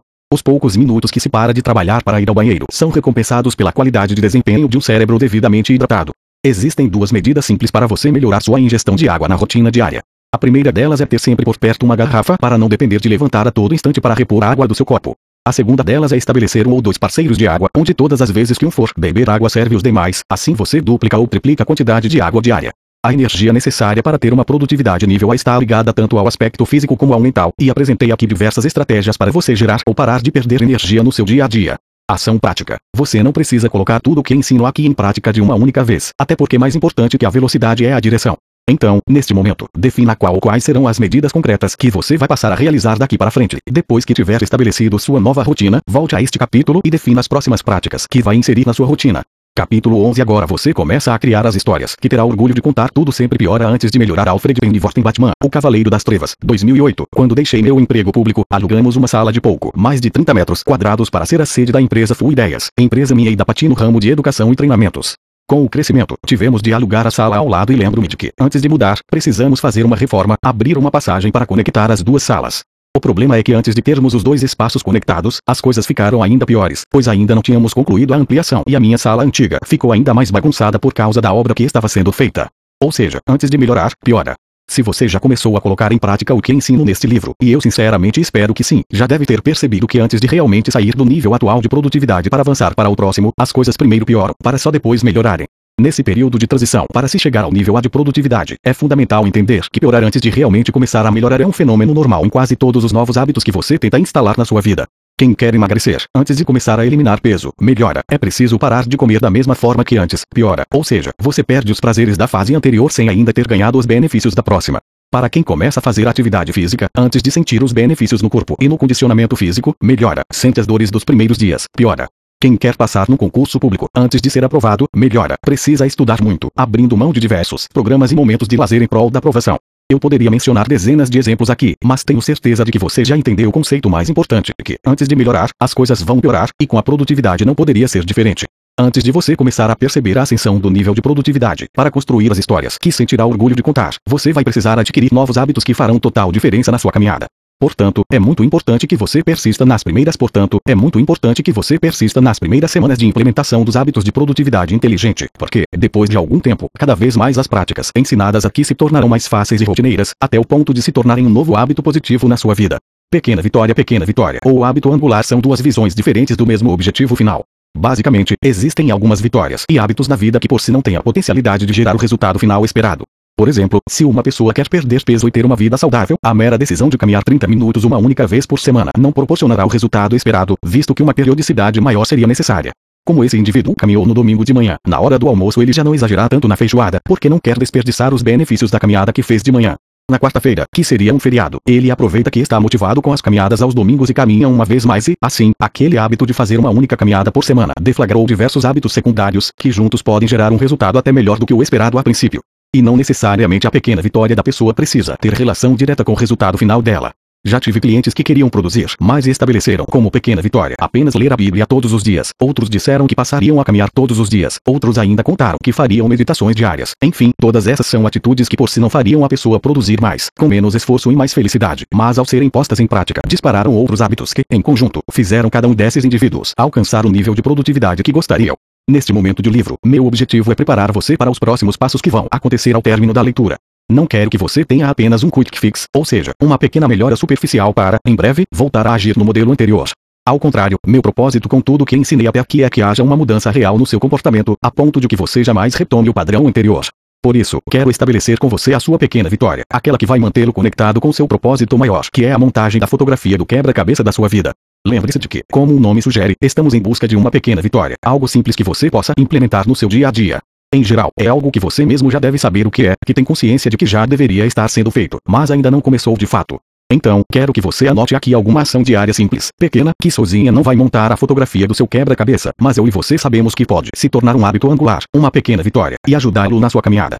Produzir ser íntegro durante o tempo em que estive concentrado em escrever este livro. Tive a oportunidade de almoçar com Roberto Chiniachik, psiquiatra e palestrante que dispensa apresentações por ter sido autor de diversos livros best-sellers.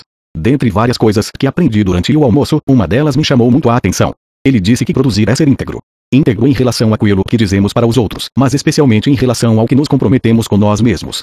Se estabelecermos que faremos atividade física de manhã, precisamos cumprir nossa palavra, pois essa é a forma de produzir mais resultado. Desde então, tenho praticado ser completamente íntegro em tudo aquilo que falo, nos mínimos detalhes, para tornar a integridade máxima da minha palavra um hábito tão forte que me torne incapaz de descumprir aquilo que me determinei a fazer. Agora, quando digo para Pati que em 5 minutos eu a estarei aguardando na recepção de nosso prédio, eu realmente chego em 5 minutos, diferente de antes, que 5 minutos viravam 10, 12 minutos. Se falo para alguém que vou ligar em seguida, realmente ligo. Quando alguém me convida para algo, não digo que, se der eu apareço, a não ser que eu vá de fato me esforçar para aparecer. Quando digo aos meus filhos que vou chegar em casa em determinado horário, eu não me permito chegar nem um minuto depois. Todos são comprometimentos pequenos, e nos acostumamos a aceitar como normal o fato de descumpri-los. São afirmações que fazemos, e as pessoas, de modo geral, aceitam quando não cumprimos com a nossa palavra e aceitam isso como algo não tão grave. Até porque, se olharmos de forma isolada, não é nada grave, mas o perigo mora aí, nesse hábito do desrespeitar pequenos compromissos diários. O que aprendi com Roberto Chiniachik e que estou aplicando desde então na minha vida é ser totalmente íntegro em relação à minha palavra e a esses pequenos compromissos. Essa prática me habilita a dizer a mim mesmo que amanhã não vou sequer acessar as redes sociais, e eu não as acesso mesmo. Se digo que vou correr na manhã seguinte, não há maneira de isso não acontecer. E quando digo que vou fazer determinada tarefa, eu realmente a faço. Tudo porque venho treinando a integridade da minha palavra em pequenos detalhes. Ação concreta. A partir deste exato momento, caso ainda não tenha colocado em prática o que acabo de descrever, seja completamente íntegro em sua palavra, sobretudo em relação aos pequenos comprometimentos, seja com você mesmo, seja com qualquer outra pessoa próxima. Seu único desafio de agora em diante o que você aprendeu ao longo deste livro é algo prático que pode ser aplicado imediatamente na vida de qualquer pessoa. Eu poderia enumerar diversas pessoas que aplicaram as técnicas deste livro e mudaram sua vida para sempre, mas, ainda assim, muitos congelam quando observam o enorme sucesso de outras pessoas, a ponto de eu já ter ouvido tantas vezes a frase: Mas, Jerônimo, não consigo imaginar como eu poderia ser melhor do que você. Vejo essa comparação ser feita por diversas pessoas de diferentes áreas. Como vou ser melhor do que aquele palestrante ou do que aquele pai ou mãe que são quase perfeitos? Muitas pessoas acabam freando o próprio desenvolvimento porque não conseguem imaginar como poderiam ser melhores do que outras pessoas que já têm sucesso na vida. A verdade é que você não precisa ser melhor do que ninguém, não precisa ser melhor do que eu ou qualquer outra pessoa exponencial na sua área. De hoje em diante, para que consiga montar a fotografia do seu quebra-cabeça e conquistar os quatro elementos essenciais da felicidade, você só precisa tomar uma única decisão na sua vida. Precisa decidir ser melhor do que si mesmo a cada semana. Acredito em você, e esta não é uma afirmação barata, feita da boca para fora, só para ter um final feliz no livro. Acredito em você porque, estatisticamente falando, poucas pessoas leem livros e, das que leem, poucas chegam ao final dele. Se chegou até aqui, você já está acima da média. Então, se eu acredito em você, se você acabou de adquirir um conhecimento que pode realmente mudar a sua vida e permitir que construa histórias de que sinta orgulho de contar lá na frente, se você chegou até aqui, o final deste livro já está diferente das pessoas em geral. Eu lhe faço agora uma última pergunta. Você está disposto a acreditar que a vida pode ser mais, que é possível construir histórias incríveis? Está disposto a assumir que, se fosse fácil, todo mundo faria, e que o sucesso exige mais? Se a sua resposta é não, você pode voltar e reler o livro ou parar a leitura agora, assumir que nunca chegou a terminar a leitura deste livro e seguir a vida exatamente como está. Se for esta a sua decisão, jamais vire esta página, simplesmente feche o livro agora e quem sabe a gente não se encontre um dia desses por aí. Agora, se a sua resposta é verdadeiramente sim, eu o convido a virar a página deste livro. Mas, antes, lembre-se, sempre que tomamos uma decisão na vida, existem mudanças no universo ao nosso redor e essa é uma decisão que não tem volta. Você não pode virar a página e depois desvirar. E então, qual é a sua decisão? Uau, eu tinha certeza de que você continuaria ouvindo esse audiobook. Que esse gesto signifique que a sua antiga vida ficou para trás, junto a todos os seus medos, ansiedades, raivas e rancores. Que essa virada signifique um renascimento para viver o melhor trecho da sua vida, que é este que está acontecendo exatamente a partir de agora. Lembre-se de que essa sua decisão de virar a página lhe traz a grande responsabilidade, consigo e comigo, de ser incansável na construção das histórias incríveis que você vai contar lá na frente. O que acabo de dizer é tão importante que eu lhe faço um último desafio. Quando me encontrar na rua, me dê um abraço, olhe dentro dos meus olhos e me diga: Eu virei a página e hoje construo as histórias mais incríveis que eu poderia contar. Então não vou me despedir de você, porque este não é o fim, é só o começo. Obrigado por ouvir o audiobook completo. Se esse livro te agregou de alguma forma, sugiro que compre pelos links da descrição para dessa maneira você ajudar com o crescimento do canal.